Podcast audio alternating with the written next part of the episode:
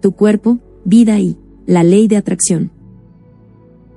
Espero haber dejado muy claro, a estas alturas, que no camino sobre el agua, que no tengo dinero a manos llenas, ni poseo media docena de villas de descanso con vista al mar Caribe, a las que huyo en uno de mis cuatro Lamborghinis, cuando me canso de mis propiedades llenas de sirvientes. ¿Ha cambiado mi vida desde que aprendí a dirigir mi flujo de energía? Completamente. Por supuesto que todavía tengo una gran cantidad de viejas creencias que hacen que mi tambaleante balanza se incline hacia un enfoque negativo, sentimientos negativos, una válvula cerrada y malos estados de ánimo, hasta que los descubro y les doy la vuelta. Algunas veces el proceso es rápido y electrizante, en otras ocasiones es tan lento, que parece que pasa una vida entera antes de que logre hablar conmigo misma lo suficiente como para salir de algo que me deprime. Hay, sin embargo, un área de mi reciente fluido vital de energía que mejoro extraordinariamente aplicando los principios de la ley de atracción que me ha proporcionado un placer mayor que la libertad del dinero, o las otras mejoras de mi bienestar, y que es mi cuerpo. Antes de conocer todo lo expuesto en estos capítulos, me encontraba en mi peor etapa de sentirme víctima, tenía la espalda terriblemente mal. Algunas veces no podía levantarme de la cama en toda una semana. Otras ocasiones los espasmos que me daban eran tan intensamente dolorosos, que lanzaba gritos que se podían escuchar en el estado vecino. Aunque lograba meterme en el auto y llegar de algún modo al trabajo, pasaba el día de pie, o arrodillada ante mi escritorio, porque sentarme resultaba demasiado doloroso. Tan pronto como empecé a tener bajo control ese desastre, mediante una estricta rutina de ejercicios, me lancé a visitar a innumerables doctores para averiguar por qué mi corazón bailaba la rumba todo el día, en lugar de bailar un tranquilo vals. Un doctor, especialista en medicina, holística, finalmente me diagnosticó un severo caso de hipoglucemia, bajo contenido de azúcar en la sangre, probablemente producido por estrés. Un diagnóstico ligeramente limitado en comparación con la verdad. No me encontraba en buena condición física, emocional, mental, ni espiritual. Nada estaba funcionando excepto el hecho de que me mantenía sobria, no podía encontrar dirección espiritual, aunque en ello me fuera la vida. Y eso era lo que casi me estaba matando. Estaba en serios problemas. Después, eran mis articulaciones las que no querían moverse, tenía exceso de peso, falta de energía, mala vista, mala dentadura y mi cabello me estaba diciendo adiós, todas eran señales de, ¿de qué? ¿Del envejecimiento normal? No, todo eran signos seguros de una vida que se estaba viviendo con una válvula mucho más cerrada que abierta, que estaba más desconectada que conectada a mi fuente de energía, una vida que proyectaba mucho más vibraciones negativas que positivas, aunque, no obstante, también eran señales de envejecimiento. Pero, ¿por qué me había cerrado de ese modo? ¿De dónde venía toda esa negatividad que se había vuelto tan destructiva para mi cuerpo? Yo no era un ogro dioso, ni una persona cruel y malvada que llevaba mi negatividad pegada a mí. En realidad, había crecido en un ambiente común de una familia disfuncional de clase media alta. Había hecho todas las cosas correctas, había ido a los colegios correctos, había usado la ropa correcta, había tenido los empleos correctos y vivido en los lugares correctos, todo ello con infalible actitud agradable y las sonrisas oportunas en mi rostro. Sin embargo, ese tono básico de negatividad, normal, era mi compañero constante y cuanto más pasaban los años, más florecía. ¿Algunas veces me había divertido? ¿Algunas veces había sido feliz? Nunca, ni en un millón de años, sin embargo, no me hubiera considerado una persona negativa, como tampoco lo hacían mis amigos. Por el contrario, me consideraban como la personificación misma del optimismo y la alegría. Y sin embargo, siempre estaba preocupada por todo. Con una sonrisa forzada en el rostro y una palabra amable siempre en mis labios, mi enfoque constante era en las carencias, tanto en las propias como en las ajenas. Al igual que sucedía con todas las personas que conocía. Ahora, después de varios años de trabajar con la ley de la atracción, nunca me he visto mejor, me he sentido mejor, me he movido mejor o he estado mejor. Ni siquiera cuando era adolescente tenía esta fortaleza, y tendría yo que retroceder hasta otra vida, en la que no estoy segura de querer hurgar, para encontrar este tipo de pasión por la existencia y por vivir. El temor rara vez visita mi mundo. Ni siquiera lo hacen la preocupación y la angustia. El dinero llega fácilmente la mayor parte del tiempo. Pensaste que yo era una profesional en esto, debes estar bromeando. Las nuevas ideas abundan. El trabajo se realiza con alegría y facilidad. Estoy haciendo lo que quiero hacer, cuando quiero hacerlo, en su mayor parte. Los ataques de enfoque negativo son breves o duran el tiempo que quiero tenerlos. Una sucesión continua de días extraordinariamente felices ha sido diseñada por mí. ¿Y qué se deriva de todo esto? Ah, mi asombrosa buena salud. Nuestra decisiva línea de la vida. En estos tiempos, casi todo el mundo sabe que el estado de salud física está íntimamente relacionado con el estado de salud mental. Hasta los médicos empiezan a afirmarlo. Los científicos someten a ratones a un exceso de estrés y después observan cómo se desarrollan en ellos células cancerosas. Privan a un chimpancé bebé del pecho de su madre y observan cómo su cuerpo genera diabetes. Toda la comunidad científica barra diagonal médica sabe perfectamente que hay algún tipo de unión entre la mente y el cuerpo, solo que no están seguros de cuál es, todavía.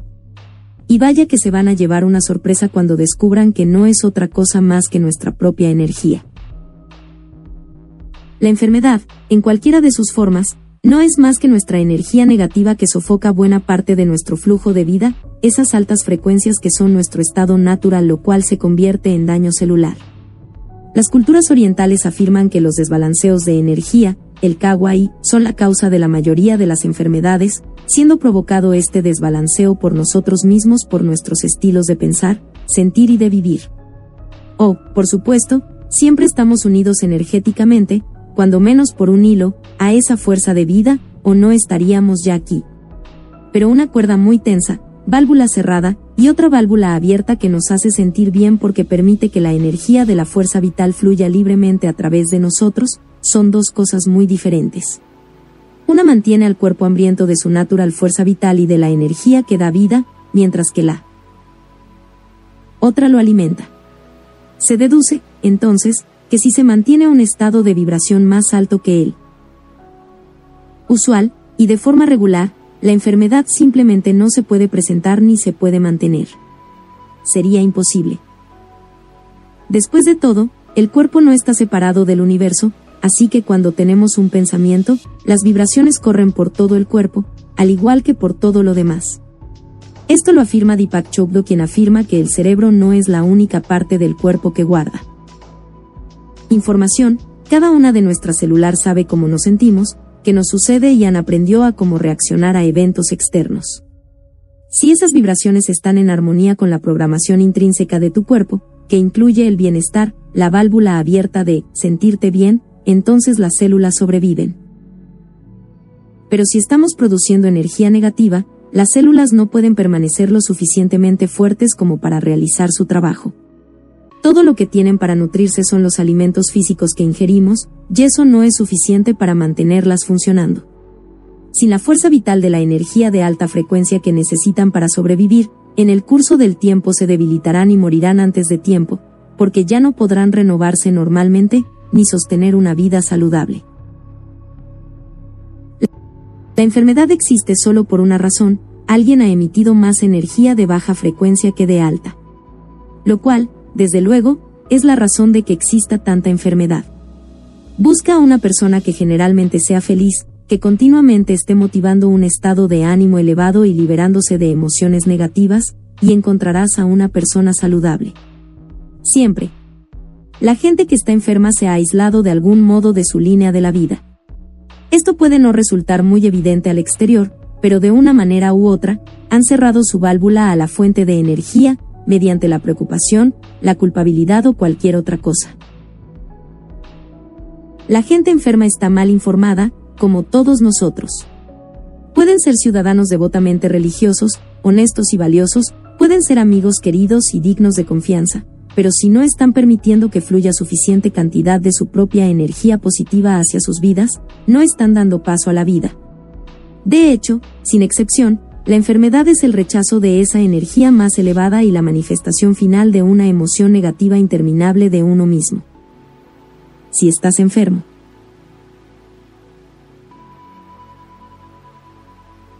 Si actualmente padeces una enfermedad, entonces yo te recomendaría que sigas con tu doctor, que continúes con tu tratamiento, y con todo lo que indica tu programa de recuperación, ya que hay una manifestación de enfermedad en el plano físico que hay que curar también en el plano físico. Las tarea pendiente ya que, sin duda alguna, ahí comenzó tu enfermedad, es donde están tus creencias. Pero no tiene sentido revolver las aguas hasta que nuevas creencias y nuevos cambios de vibración se encuentren ocupando con fuerza su lugar. Por siglos nos hemos aferrado a la doctrina de que causa y origen de todo está fuera de nosotros, para que se entienda claro todo es que pensamos que la oportunidad es, la riqueza, la felicidad, el amor, ganar dinero, bueno hasta Dios está fuera, esta estructura de pensamiento de estar enfocados hacia el exterior, es la causa de tan pobre valoración nuestra como seres humanos, carentes del poder para cambiar lo que vivimos en el exterior, dependientes solo de algo que está fuera de. Nosotros mismos puede mejorarnos, así que hasta que aprendamos a sobreponernos a esta arcaica y tonta creencia limitante, no solo mejorará nuestra autoestima, sino que encontremos la conexión a nuestro guía interior a Dios dentro de ti. Esto por sí solo desde luego que provoca transformaciones en la vida de cualquiera que lo acepte. La ley de atracción es parte de este mecanismo que no tiene que ver con religión, sino con la energía con la que funciona tan perfectamente el universo, y tú eres parte de él, si no lo sabes en tu cuerpo. Hay polvo de estrellas, eres parte de esta mágica creación, no estás aquí por casualidad, ni para sufrir, si crees eso adelante, nada lo impide que lo logres, pero si estás leyendo este material es porque algo dentro de ti te ha atraído a leer esto, evita pensar en la suerte la coincidencia, somos seres creadores reflexivos y este material pretende que entendamos cómo usarlo. Regresando específicamente al tema de salud, nuestra vieja forma de pensar en exteriores, te indica que vayas a buscar asistencia médica, y después que una medicina te cure, esto puede ofrecer posiblemente una cierta medida de recuperación. Esa recuperación puede ser mínima o inestable, en el mejor de los casos, porque si los pensamientos y el flujo de energía no cambian, la enfermedad original, o algo peor, regresará. Le doy gracias a Dios de ser testigo de recuperaciones de personas que yo he visto que trascendieron a los más pesimistas diagnósticos médicos, o dejar de usar lentes por propia voluntad después de 30 años de usarlos, me consta. Si quieres ahondar en el tema te recomiendo Curación Cuántica de Deepak Chopra o Mente sin Tiempo, Cuerpo sin Edad, del mismo autor y también el célebre libro de Louise H. Ay, tú puedes cambiar tu vida. Pero por ahora, Sigue con tu doctor. Grábatelo, por favor. No nacimos para enfermarnos, no sé infelices, esto es otra vieja creencia limitante, estamos diseñados para vivir 106 años en condiciones de funcionalidad aceptables, envejeciendo 1% a partir de los 30 años como lo expone Deepak Chopra. Pero las estadísticas demuestran que el mayor número de infartos ocurre entre los 50 y 54 años, esto es media vida del diseño. Ni siquiera es en las etapas altas de vejez. Ya te imaginarás la respuesta, algo tiene que ver con la satisfacción y logros de media vida. Es resultado de lo que hemos hecho con nuestra libre decisión de vida y desde luego la baja energía vibracional. Si durante la primera parte de nuestras vidas hemos vivido como nuestro exterior nos dijo, familia, escuela, religión, amigos, vecinos, sociedad, etc., ¿No crees que ahora tenemos la oportunidad consciente y el derecho de vivir como queramos para lograr una vida más plena? No lo tomes como un dogma de mi parte, pero, ¿y qué tal si la promesa de un cambio interno te trae otra vida? Al menos yo en tu lugar lo intentaría, porque no hay nada que perder, más que cosas viejas y sin mucho por ganar, demasiadas. La razón más poderosa de no lograrlo, no es por lo que nos falta saber, sino por nuestras viejas creencias que no podemos dejar.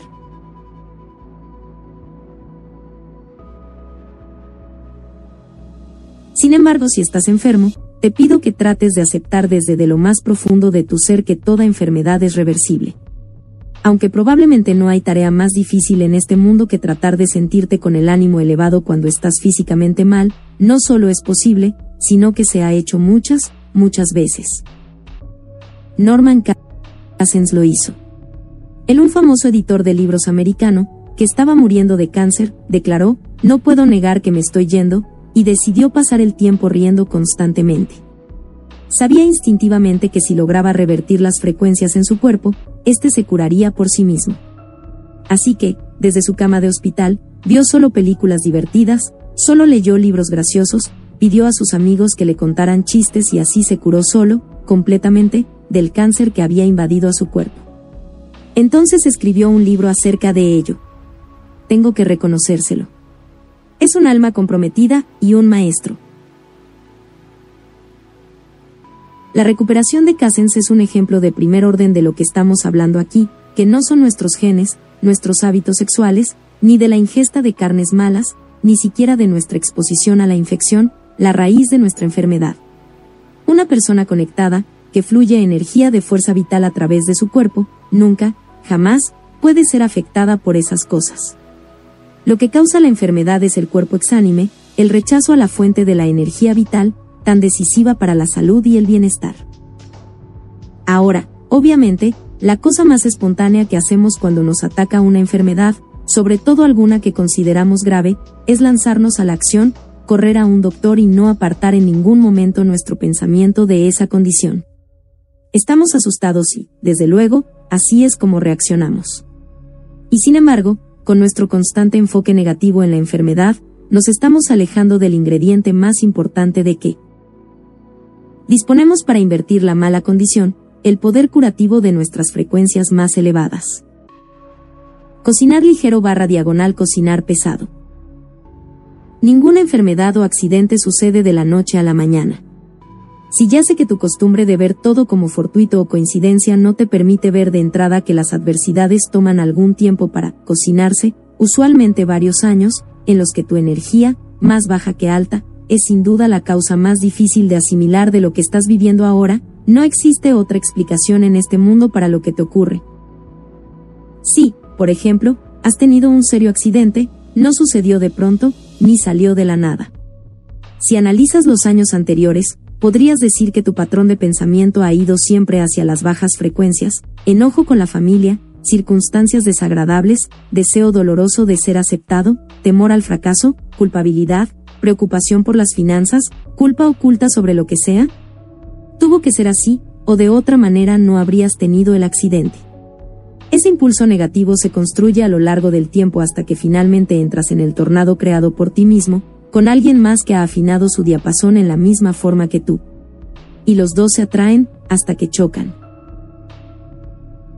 La energía de baja frecuencia es la causa, el daño al cuerpo, ya sea por accidente o por enfermedad, es la consecuencia, lo mismo si se ha estado forjando durante unas cuantas semanas, que durante varias décadas.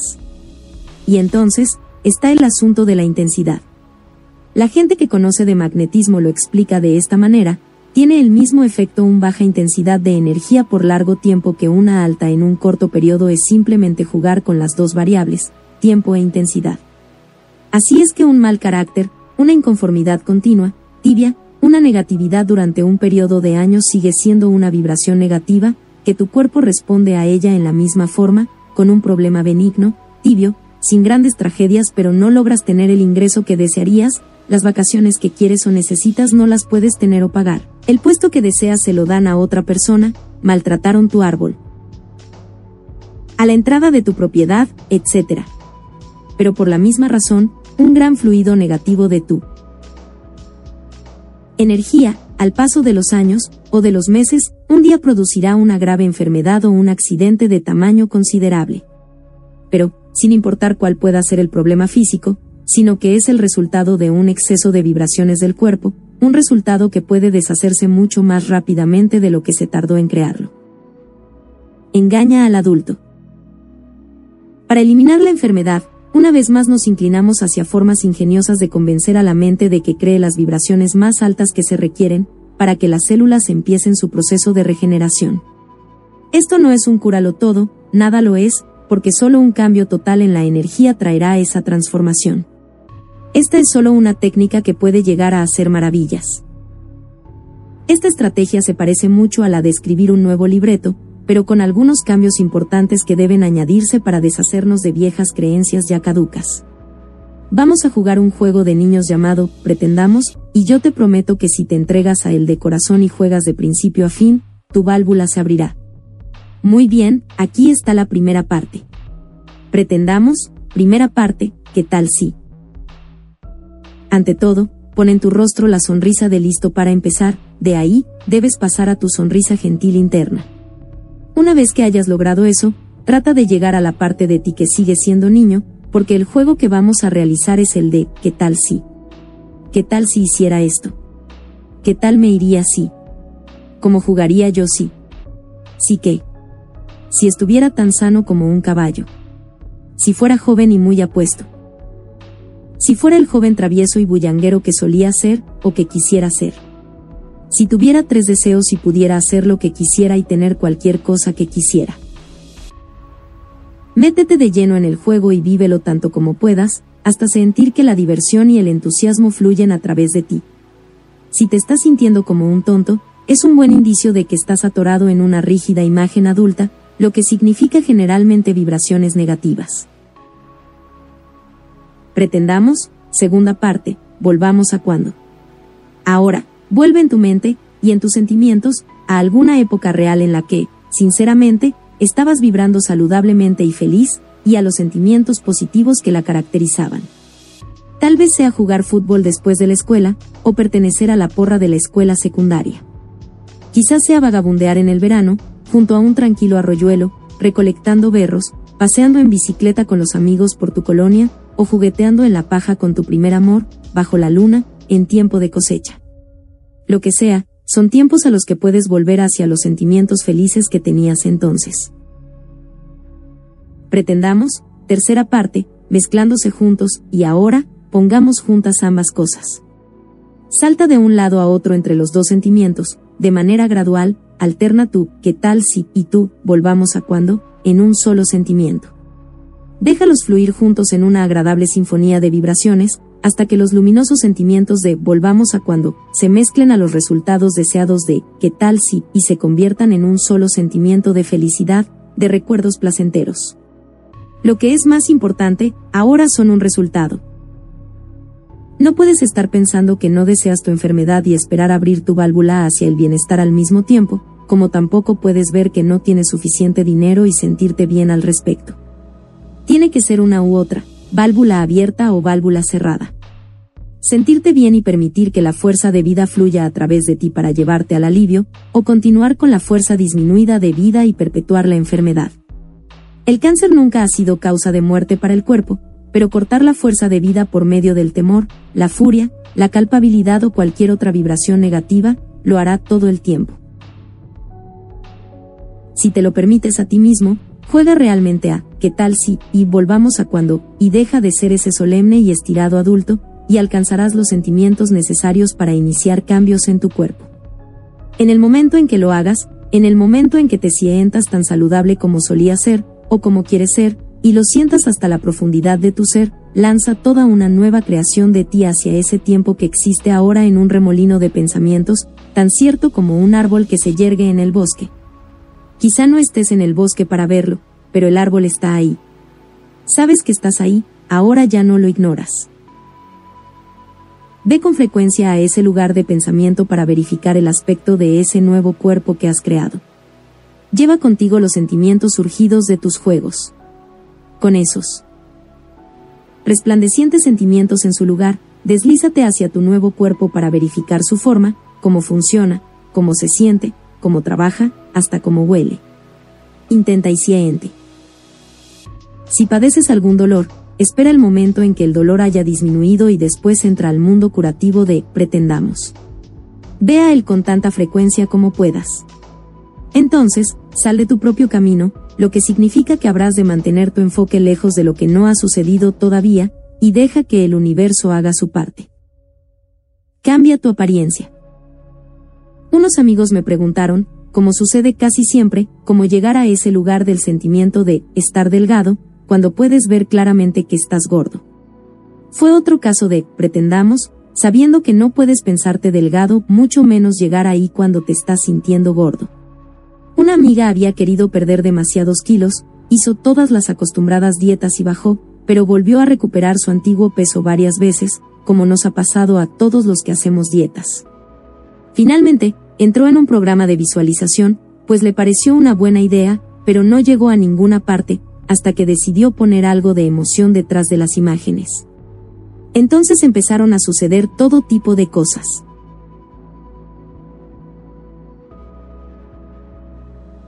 ante todo, se le ocurrió la idea de realizar ejercicios en el gimnasio.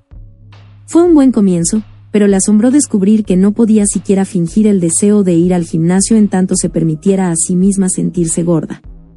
Lo que era más importante, descubrió, que en tanto se enfocaba en su peso, cualquier idea de ceñirse a una dieta, después de perder los primeros kilos, era desechada. Así que volvió a las visualizaciones y a los juegos de pretender.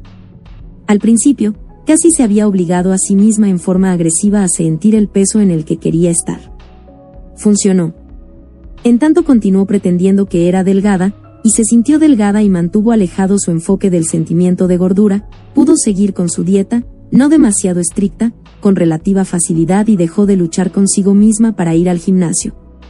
No sé cuál era su peso antes, pero esta encantadora jovencita era la imagen perfecta de una talla 12 cuando la conocí. Este no es un simple querer estar delgada o bien. No se puede simplemente querer y esperar que suceda. Se trata de volver a enfocar y volver a sentir constantemente. Tu cuerpo responderá a la imagen que le des, siempre y cuando vaya acompañada del sentimiento adecuado, gordo o delgado, enfermo o saludable. El secreto para revertir cualquier cosa dentro del cuerpo es desviar tu enfoque de lo que no quieres, encontrar la forma de poder introducirte en el sentimiento de lo que quieres, y saber con certeza que las leyes del universo están funcionando, y que deben llevar la visión sentida a la realidad, siempre y cuando tú no la aplastes. Lo que está mal, nunca está bien. No tiene sentido realmente mantenerte alejado de los médicos, si tus creencias dicen que los médicos funcionan.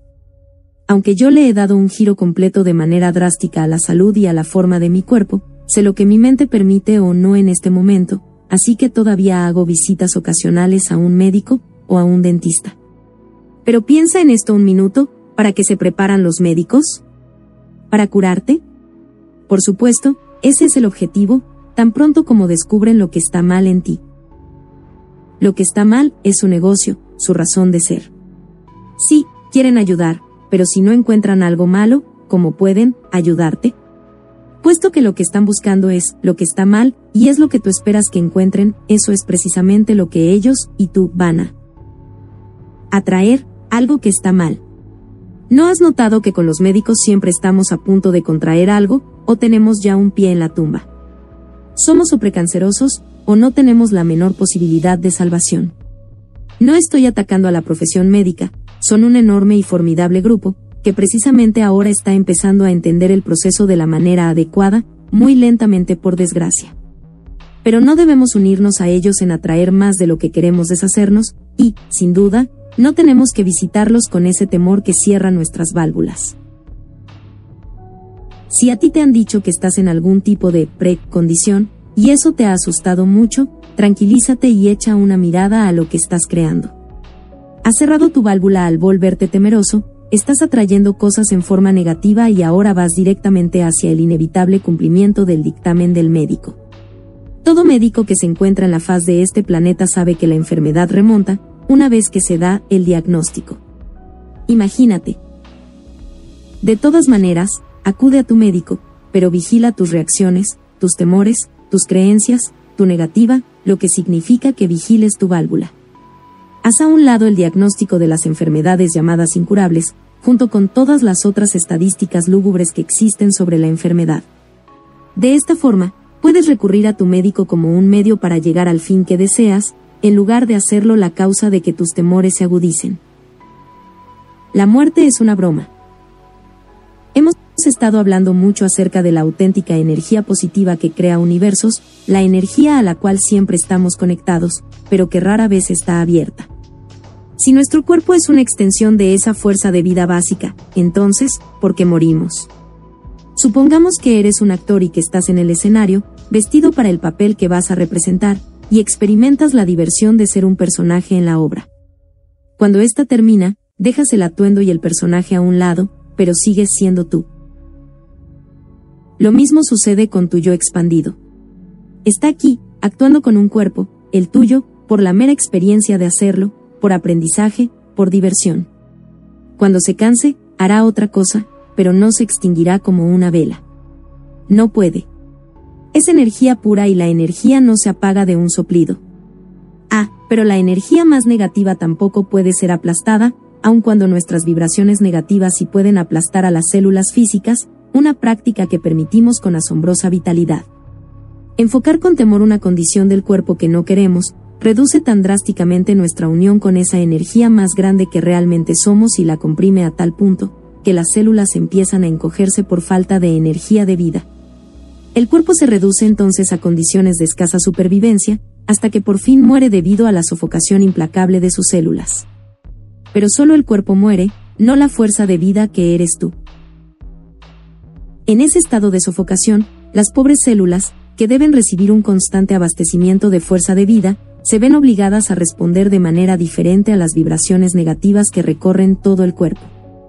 Como su propio bienestar ha sido comprometido por la falta de esa energía fundamental, tus células no tienen otra alternativa que dar paso a la enfermedad.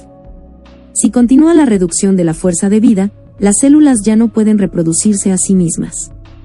En ese momento termina su existencia física, y simplemente se reciclan para convertirse de nuevo en la energía positiva pura, de bienestar, de donde provienen. Tú haces lo mismo. A eso es a lo que llamamos muerte, pero lo único que deja de existir es tu presencia. No tú. En la actualidad, los científicos saben que el cuerpo puede continuar con vida muchos más años de los que vive ahora. Sin embargo, a pesar de los increíbles instrumentos que existen para lograrlo, ninguno de ellos tendrá éxito si no hay combustible, así que si alguien ha perdido el entusiasmo por la vida, y la energía deja de fluir a través de él, ocurrirá lo que llamamos muerte. Pero solo se morirá tu cuerpo físico. No es el humo contaminado de los cigarrillos lo que te mata, sino el rechazo a la línea de la vida. No es el ataque al corazón lo que te mata, es el rechazo de vida que causó el ataque. Deja que esa fuerza de vida fluya a través de todas tus células, de manera libre y constante, sin restricciones ni limitaciones, y podrás beber cianuro todos los días en el desayuno sin que siquiera te dé hipo.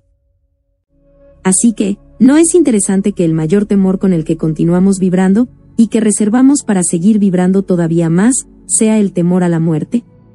El temor a la muerte es una deplorable respuesta aprendida, que adquirimos hace mucho tiempo de un puñado de fanáticos hambrientos de poder, religiosos y no religiosos, que querían jugar el juego de controlemos a las masas, y lo hicieron en forma brillante. Haz que un puñado de gente tema algo, como la muerte, y las tendrás comiendo de la palma de tu mano donde tú quieras. Así es como surgieron todos esos mitos sobre los demonios, el mal, el infierno y un gran juez en lo alto del cielo, que se vale del temor como un medio de control.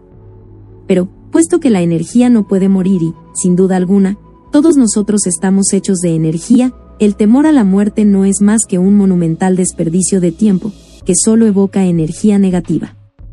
Lo triste del caso es que nos han enseñado con tanta habilidad a temer a la muerte, que hemos olvidado por completo cómo vivir. Sin embargo, aun cuando al morir cambias de hábitos, lo que sucede no es más que el abandono del ser físico, una desconexión del cuerpo, el tú que eres, nunca se retira. Esa parte de ti está conectada por siempre y para siempre a la percepción consciente, eterna, tú. Así que eso que llamamos erróneamente muerte, es un simple cambio de enfoque, un bip que indica un cambio de una frecuencia a otra. ¿Volveré a ser Juan Pérez otra vez? No, y te gustaría hacerlo, pero no cesas de existir. No puedes hacerlo. Tú eres la energía continua de vida que anda saltando por aquí ahora, en este particular campo de juego. Tú eres la energía positiva pura del bienestar y no puedes matar la energía.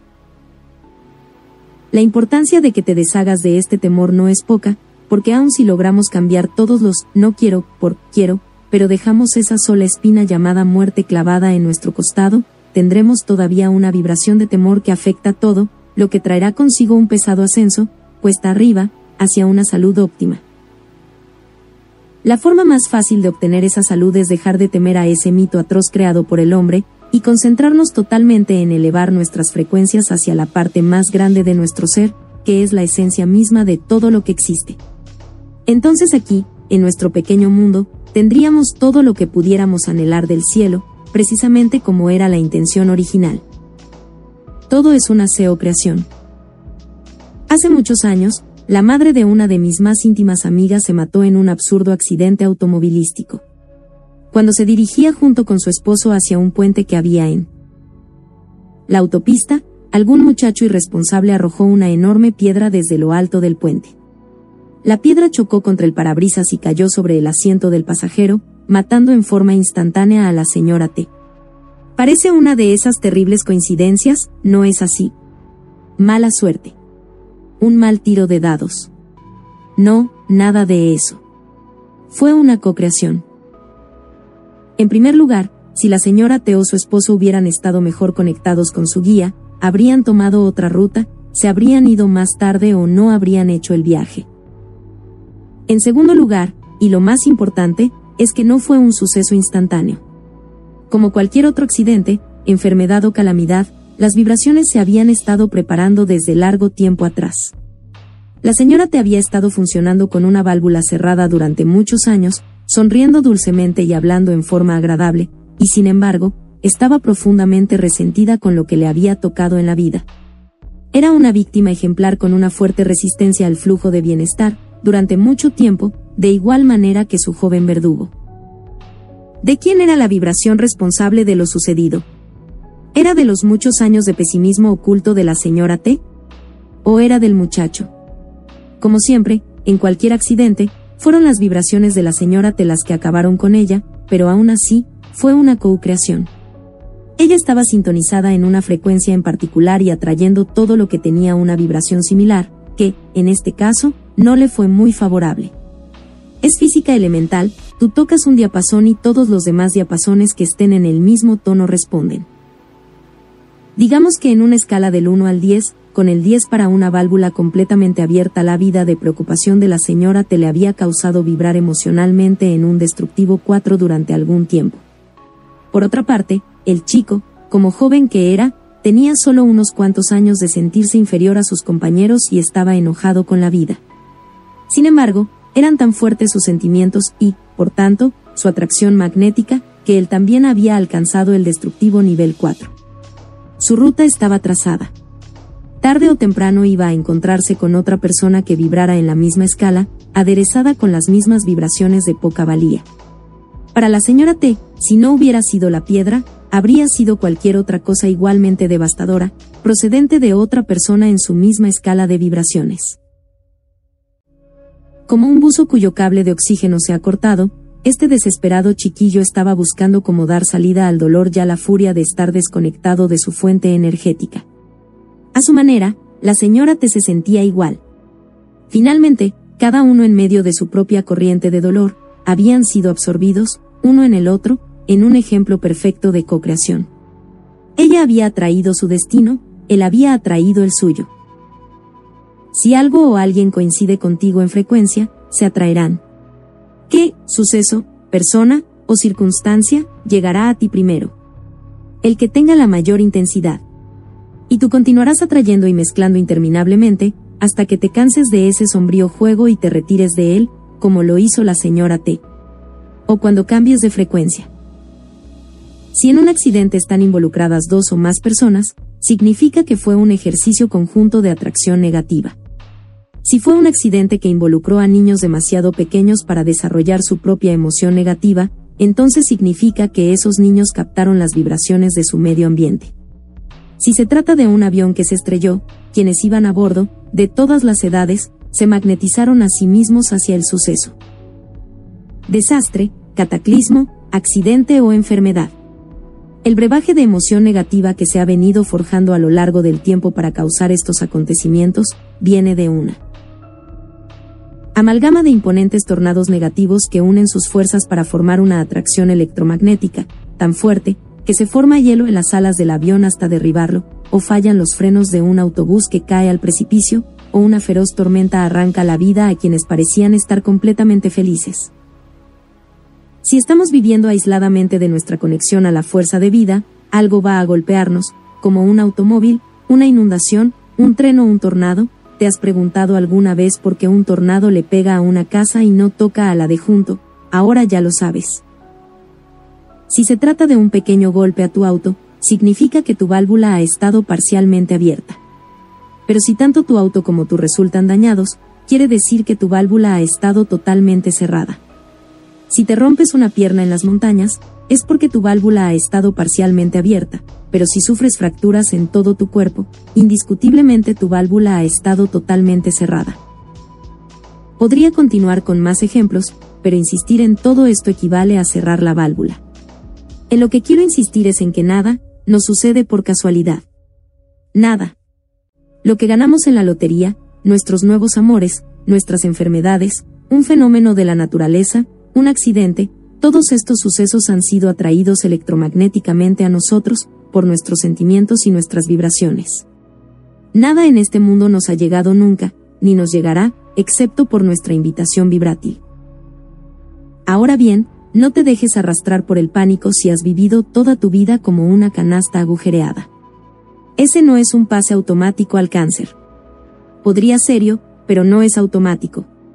Solo tienes que encontrar tu alegría, y esa vibración de válvula abierta contrarrestará años de desaliento y pesimismo. Lo que hace falta es simplemente un instante de decisión y no años de meditación. Tal vez tengas algunos incidentes de abolladuras pequeñas en tu auto, pero eso será todo. Nada grave. O tal vez sufras un leve resfriado. Nada grave. Solo pequeños recordatorios de que todavía te estás resistiendo a la frecuencia del bienestar. Por tanto, ¿quiénes son los principales imanes? Nosotros, siempre. Son nuestros sentimientos, nuestra válvula, nuestra resistencia. Nadie nos está provocando nada. Si estamos atrayendo en forma negativa, es porque estamos vibrando negativamente, atrayendo algunas cosas, o algunas otras, a nuestro espacio en la danza eterna de la co-creación. Nuestro interruptor de bienestar. La conclusión de todo esto es que, después de todo, no tenemos por qué demonios estar enfermos, tener accidentes, envejecer, ni siquiera morir, pero mientras continuemos apagando nuestro interruptor de bienestar e impidamos que nuestras células reciban su abastecimiento vital, debido a nuestras emociones negativas, siempre ocurrirá algo. Y lo más grave es que hay gente, mucha gente, que piensa que esto en la vida es normal que suceda. Así que tal vez quieras analizar cómo te estás expresando de ti mismo. Si estás diciendo, quiero estar bien, pero tu vibración predominante está diciendo, socorro. No quiero estar enfermo, ¿qué es lo que estás atrayendo? Si estás enfermo y dices, por Dios, voy a vencer esta enfermedad, voy a ganar esta batalla, desde una posición defensiva, en que crees que te estás enfocando. Sin importar cuántas personas te amen, sin importar cuánto dinero des a los pobres, sin importar que también manejes tu negocio, ni lo encantador y agradable que seas como persona, ni que te sientas merecedor, ni lo que hayas sufrido, si tienes vibraciones negativas de cualquier tipo, incluso en tu modo de hablar, irremediablemente vas a atraer algún tipo de problema. Por más que las vibraciones fundamentales de la conciencia masiva están alrededor de nosotros, y son una fuente interminable de poderosa energía negativa que permitimos que nos gobierne, que nos golpee como una tormenta a un barco sin timón y que haga difícil la navegación, eso no tiene por qué ser así. Tú no tienes por qué ser una víctima de la conciencia de las masas o de la energía negativa de otra persona, ni la de tu médico, tu familia, tus amigos, tu pareja o los grupos que te rodean. Limítate a declarar tus quiero todos los días, escribe, y después habla, nuevos guiones o historias acerca de tu cuerpo, tu salud, tu apariencia, tu vida. Y desea. Introdúcete en el lugar del sentimiento de lo que estás deseando, y vuélvete decididamente uno solo con quien estás deseando ser, haciendo fluir tu propia energía y vibrando en la frecuencia de la alegría, de tal modo que puedas vencer lo que tú, y cualquier otro, pueda haber estado fluyendo antes. No solo tu cuerpo responderá gozosamente, sino que no habrá más accidentes.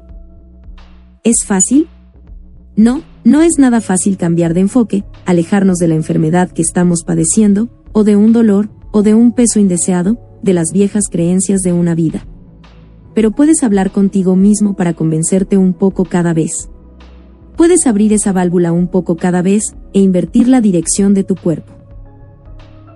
Tú eres mucho más poderoso que tu cuerpo, así que nunca dudes de que puedas hacer eso. Ríete más por cualquier cosa y sé menos solemne. Hay una sola cosa que necesitas hacer para tener el cuerpo que deseas, encontrar formas de ser feliz, al principio, será poco a poco, hasta que no importe nada más en tu mundo, ni tu cuerpo, ni tu familia, ni tus viejas dudas, solo tu enfoque en ser feliz. En eso, en última instancia, es en lo que consiste la salud y el bienestar. Tu bienestar y la ley de atracción. Washington es un estado con muchos árboles, para decirlo menos. Debe haber más árboles que conservan su verdor todo el año que insectos. Aunque soy más partidaria de los árboles que pierden sus hojas en otoño, y cambian su ropaje en cada estación que de los que están siempre verdes, me he encariñado mucho con estos magníficos seres vivos que adornan mis cinco acres. Cuando vienen personas que nunca habían estado en mi propiedad, sus primeros comentarios son siempre acerca de lo maravilloso que se siente el lugar y lo excepcional que son mis árboles gigantescos, diferentes a todos los que hay en muchos kilómetros a la redonda, con fascinantes grupos de la misma especie, o de especies mezcladas que crecen del mismo tronco. Hasta los pocos árboles de las especies comunes que pierden las hojas en otoño, y que bendicen el lugar, son impresionantes por su altura y su diseño. Pero mis amigos especiales, muy especiales, eran unos árboles pequeñitos que estaban del lado exterior de mi barda, próximos al camino. A lo largo de todas las carreteras y caminos de Washington hay interminables agrupamientos de nuevos y pequeños brotes que hacen todo lo posible por prender y crecer, y yo tenía una fabulosa larga hilera de ellos. Crecieron rápidamente y después de unos tres años aproximadamente de haber llegado yo a ese sitio, los árboles habían crecido lo suficiente como para crear una considerable barrera contra el ruido del tráfico. Me encantaban. No sé realmente por qué. Tal vez era por su persistencia, por su firme determinación de crecer casi a un lado de la tierra elevada o de sobrevivir en un suelo que se encontraba en las peores condiciones. No sé por qué, pero yo los adoraba. Mientras estaba yo siguiendo algo similar a un camino espiritual en esos primeros años en Washington, me encontraba aún muy lejos de tener abierta mi válvula. Culpaba al clima de casi todos mis estados de ánimo. Me preocupaba lo remoto del lugar en el que se encontraba mi propiedad. Echaba de menos a mis amigos de California. Y aunque estaba disfrutando al escribir mi primer libro, me enfocaba constantemente en mi falta de dinero, inclinando la balanza considerablemente más hacia las vibraciones negativas que hacia las positivas, y creando una invitación abierta a alguna forma de desastre. Entonces un día, un memorable día soleado que nunca olvidaré, oí los ruidos de equipo pesado afuera. Me asomé por la ventana y me topé con una enorme máquina taladora que avanzaba hacia los árboles de mi calle. Como impulsada por un resorte, me levanté y salí gritando a la calle, pero era demasiado tarde. El último de los hermosos árboles que yo había visto crecer desde bebés hasta que habían alcanzado dos metros de altura o más, había caído. No recuerdo nunca haber gritado con tanta angustia. Acababan de destruir a mi bien amada familia y yo me sentía desolada. Durante los siguientes dos veranos, más árboles prendieron y crecieron. Por más que traté de no encariñarme con ellos, lo hice. Estaba muy orgullosa de su energía, así como asombrada de su tosudez. N habían crecido lo suficiente como para que fueran una preocupación para la ciudad todavía, así que sentí que estarían seguros algunos años más.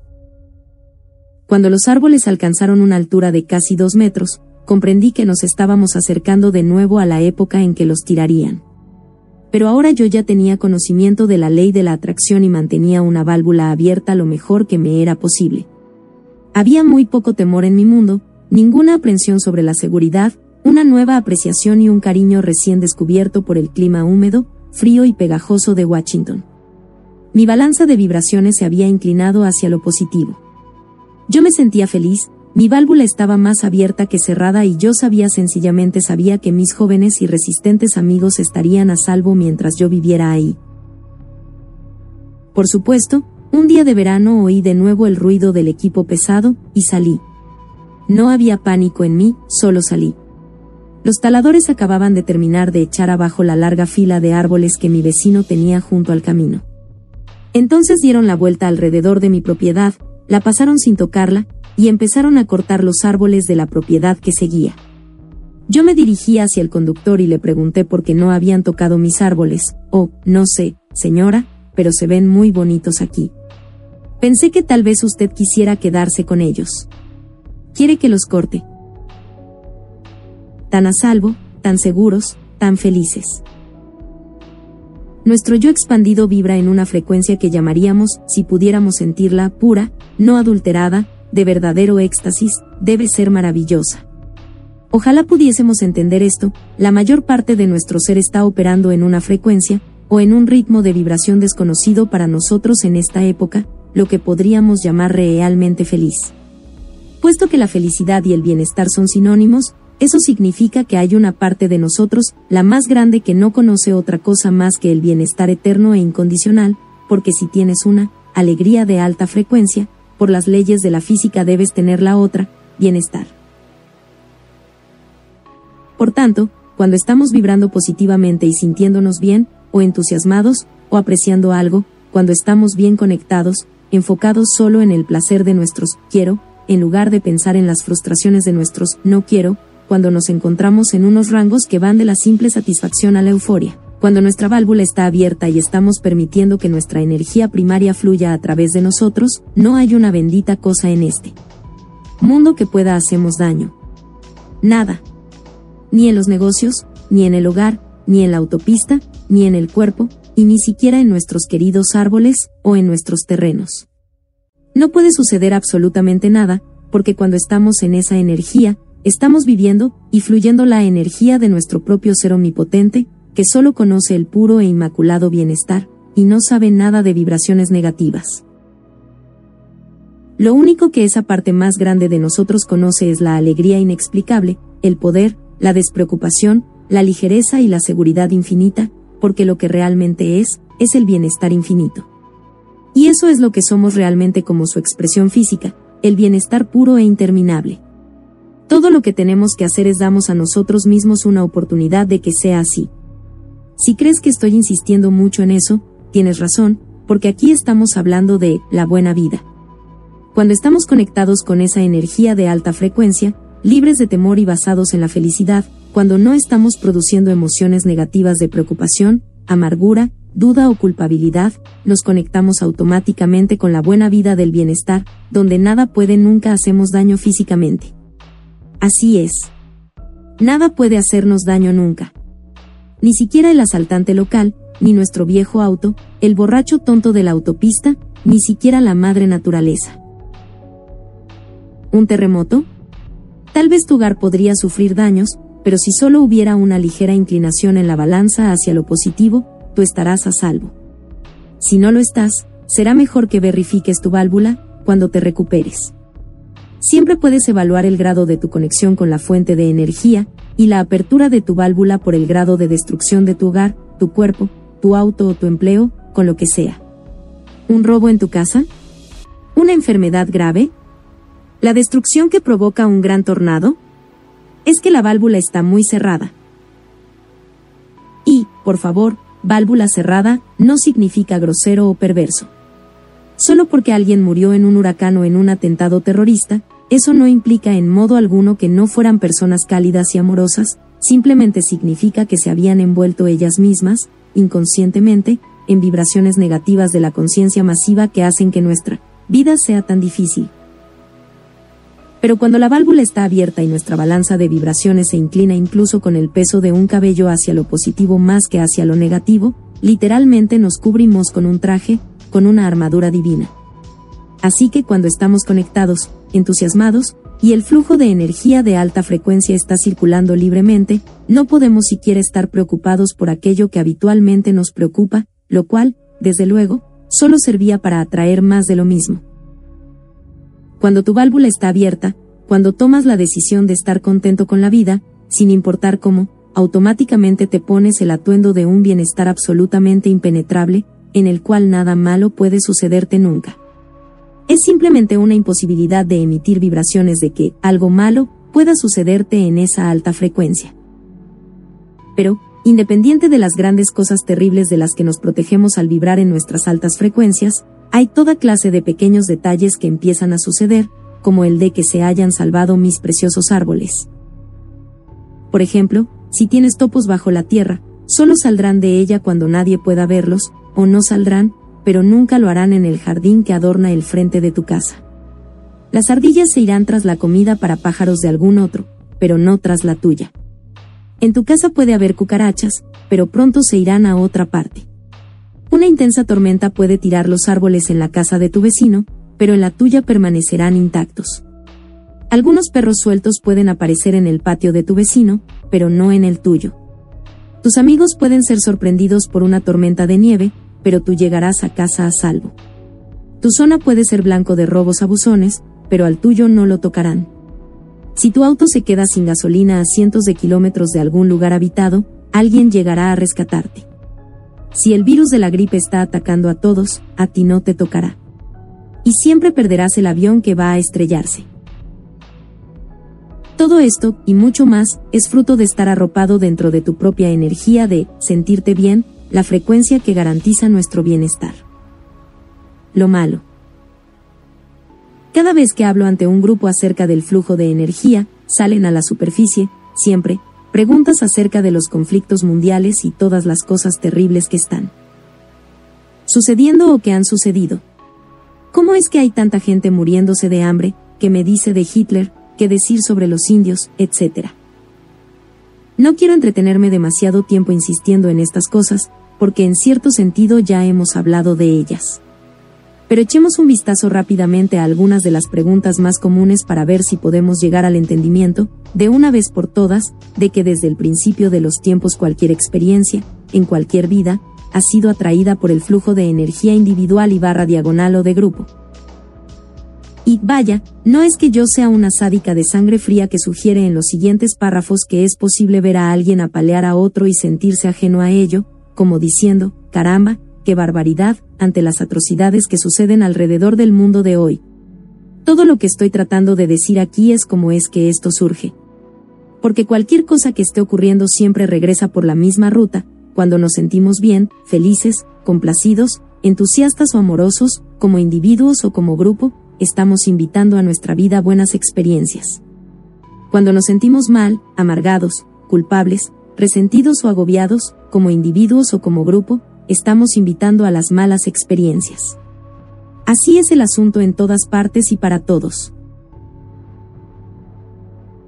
Los niños, ¿qué decir de los niños que son violados, que nacen con malformaciones, que se están muriendo de hambre en África o que perecen en las guerras religiosas?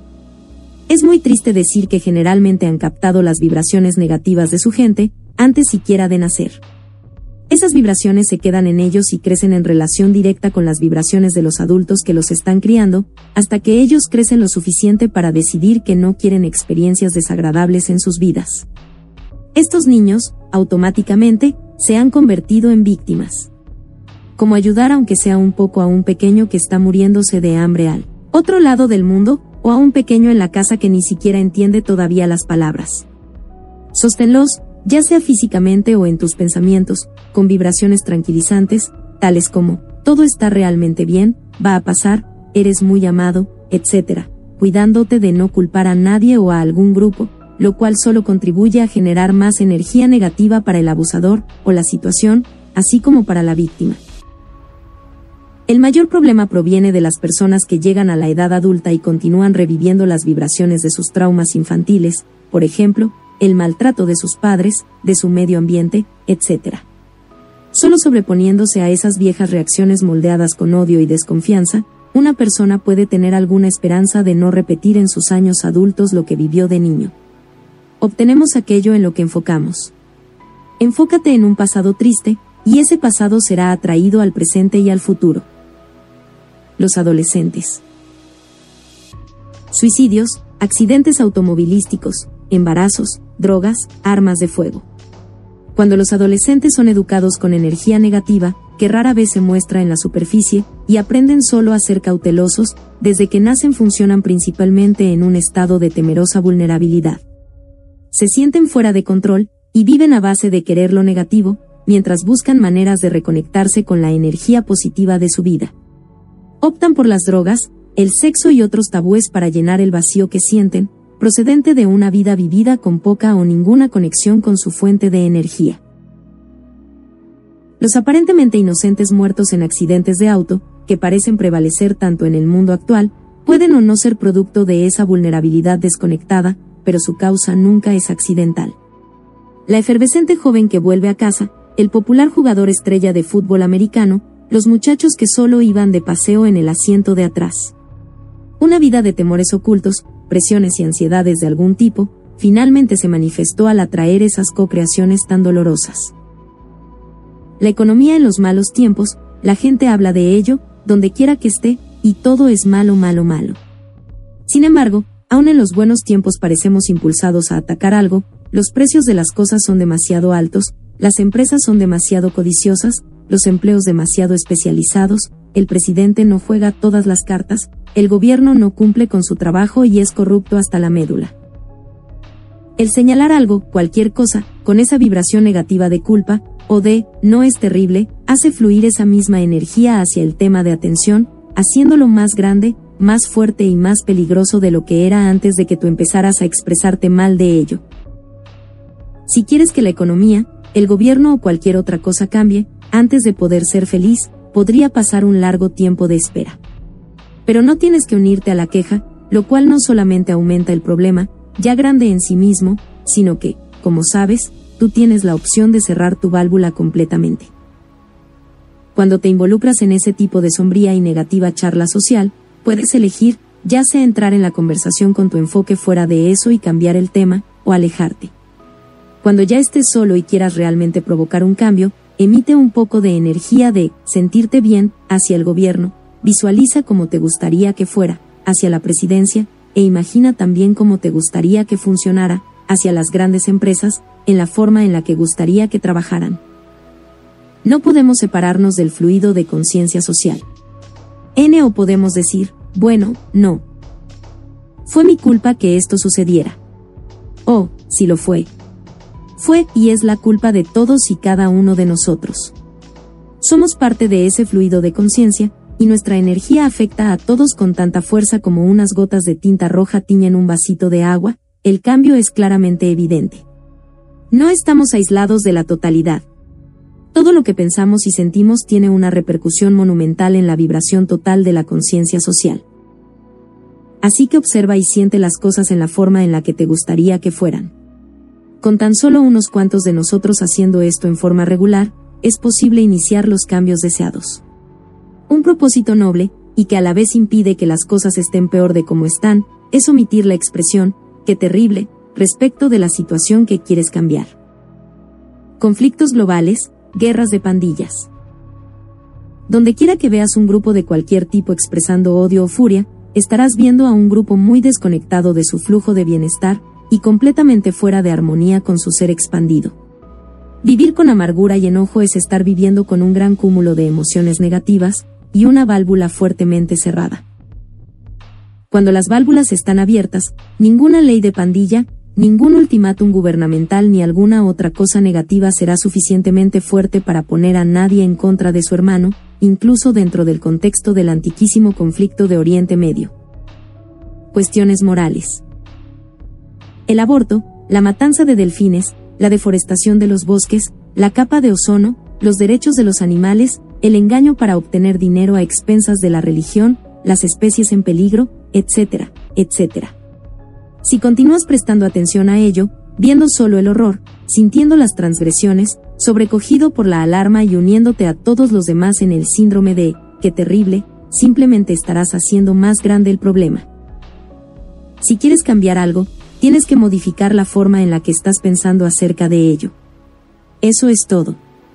La razón de que todas estas cosas estén saliendo de nuestro control es que los medios de comunicación se enfocan en ellas con voracidad y, por tanto, también lo hacemos nosotros. Oh, cielos. Oh, Dios, no. No lo puedo creer. Qué terrible. ¿Qué vamos a hacer? ¿Cómo pudieron?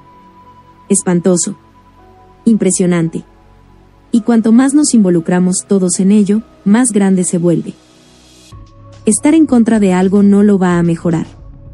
De hecho, le empeora, porque al hacerlo estás incluyéndolo en tu vibración, fluyendo más, que terrible, para que se una a otras formas de pensamiento que vibran en la misma frecuencia. Si todavía piensas que para estar a favor de alguna cosa tienes que estar forzosamente en contra de otra, modifica modo de pensar. En lugar de ello, Ve y siente cualquier cosa que desees de la manera en que quieres que se realice.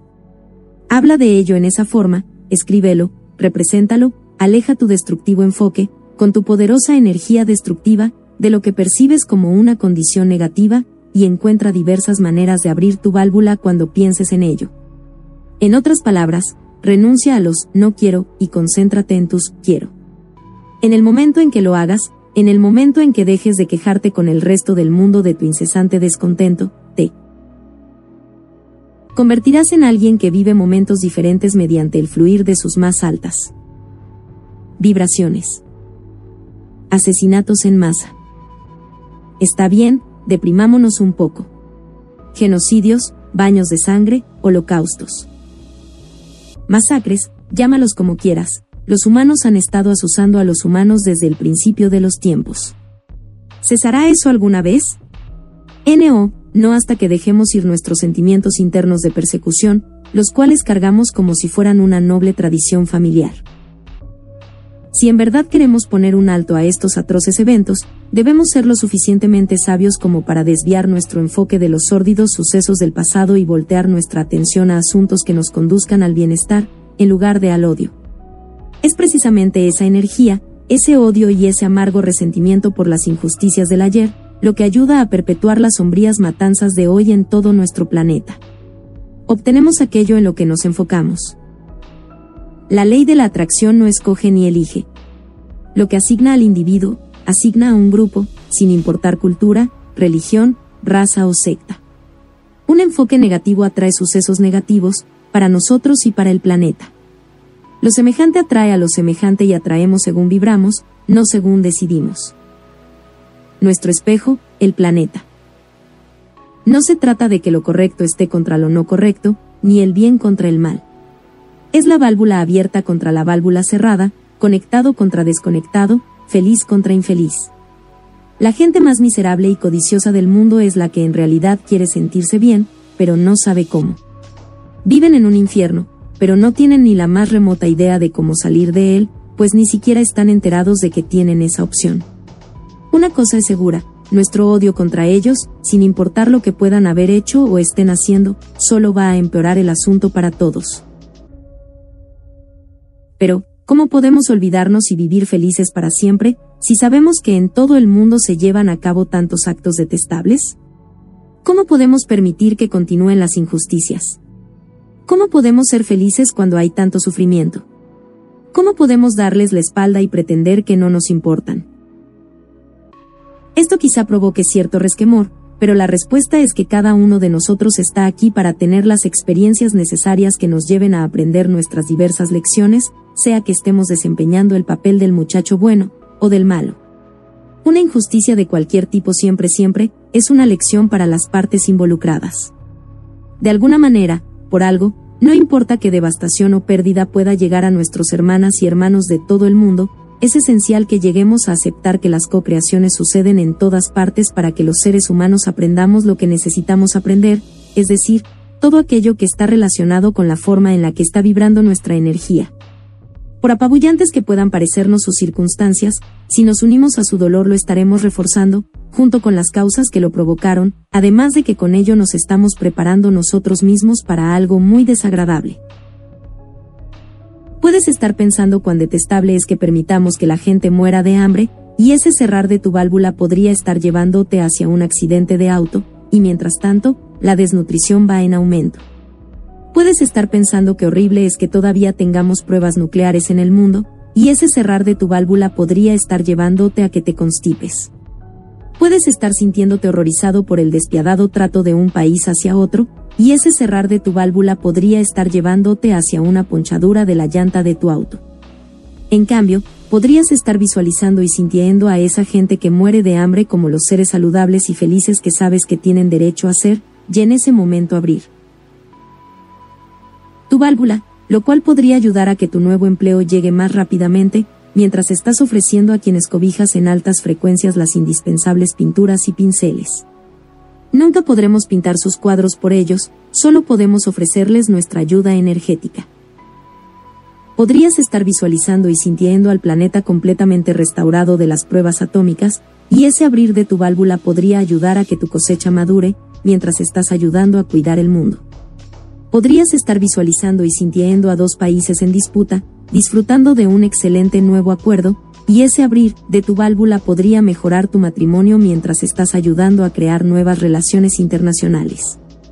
Pero, por supuesto, está de moda hablar de todo lo que está mal en lugar de lo que está bien, así que nos enfocamos con más facilidad hacia vibraciones negativas que positivas, enfrascándonos inadvertidamente en conversaciones del tipo de, qué horror, o iniciándolas nosotros mismos por el hábito que hemos adquirido de no tener nada mejor de qué hablar.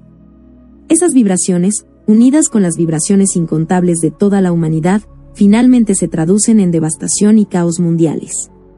Sí, son el resultado de la amalgama. De todas las pequeñas vibraciones de qué horror, lo que causa las guerras, los motines, el terrorismo, la anarquía. Esas vibraciones provienen de ti y de mí. No podemos eludir nuestra responsabilidad por lo que sucede hoy alrededor del mundo, porque el planeta refleja la vibración predominante que lo rodea. No podemos decir que lo terrible es simplemente resultado de la maldad, de los errores, ni siquiera de la ignorancia de otros. Lo que le sucede a nuestro planeta y a la gente que habita en él ha sido causado solo por una cosa, las vibraciones de nuestros propios pensamientos y sentimientos. Las de todos. No solo las de los Hitler, los Caster, los Hussein o los Khan, todos los cuales han sido aberraciones creadas por la energía en masa. Se trata de las vibraciones de todos. Así que en lugar de, qué horror, cuando finalmente empecemos a decirnos, nada es más importante para mí que sentirme bien, podremos empezar a romper esos destructivos patrones negativos de conversación. Entonces, gracias a Dios, verdaderamente comenzaremos a lograr un cambio en lo que sucede alrededor del mundo.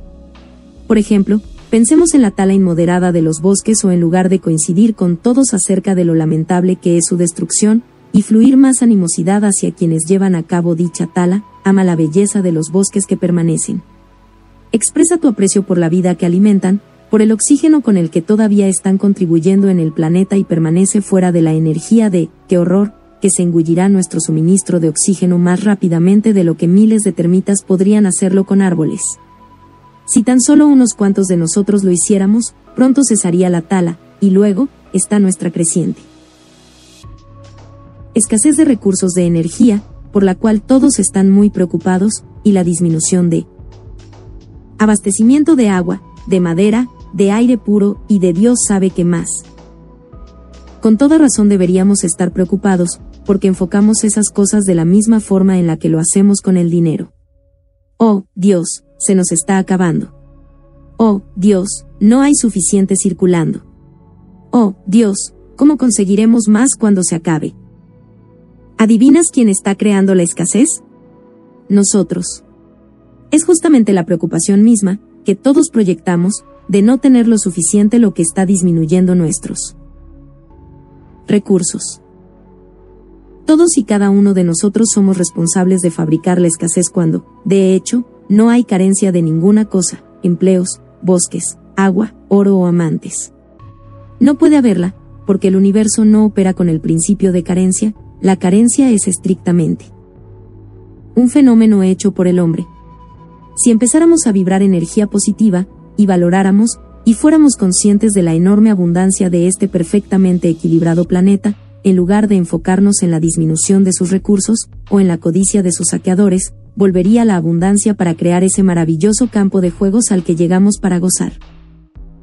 Si es la gente lo que te preocupa, abre tu válvula al mayor amor que puedas reunir, y espárcelo entre todos aquellos seres que te preocupan.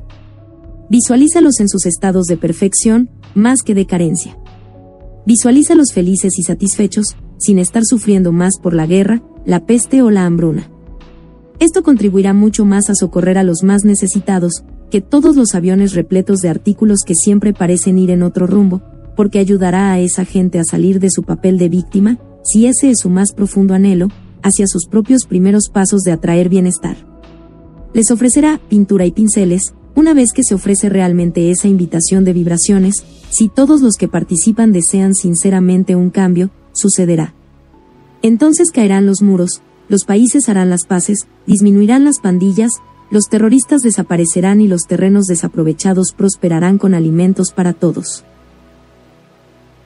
Si son los desastres del planeta lo que te preocupa, visualiza a este saludable, no enfermo, pues ha estado cubierto de enormes capas de energía negativa, y eso ya ha sido demasiado como para añadirle más, por estar hablando de todas esas terribles cosas que hacemos para empeorarlo. Habla acerca de lo que está bien en él, no de lo que está mal. Renuncia a la energía del, qué horror. De esta forma, los delfines se multiplicarán, los bosques crecerán, la capa de ozono se recompondrá, las aguas se aclararán y los océanos sanarán. Visualiza tu mundo, y a todos los que viven en él, como abundante y sano, y lo ayudarás a llegar ahí. Velo en paz, y ayudarás a producir la paz. La única cosa que impide que nuestros deseos globales florezcan en este planeta, es la gran masa permanente de fuerza vibrátil negativa, la cual nos desconecta a todos de la original fuerza de vida y de bienestar. Esa fuerza de energía es tan completa, tan absoluta, que si solo unos pocos mantuviéramos esta visión, respaldada con la alegría vibratoria suficiente como para convertirla en realidad, esa fuerza suprema y positiva contrarrestaría las terribles vibraciones de millones, y este planeta presentaría su mejor cara rápidamente.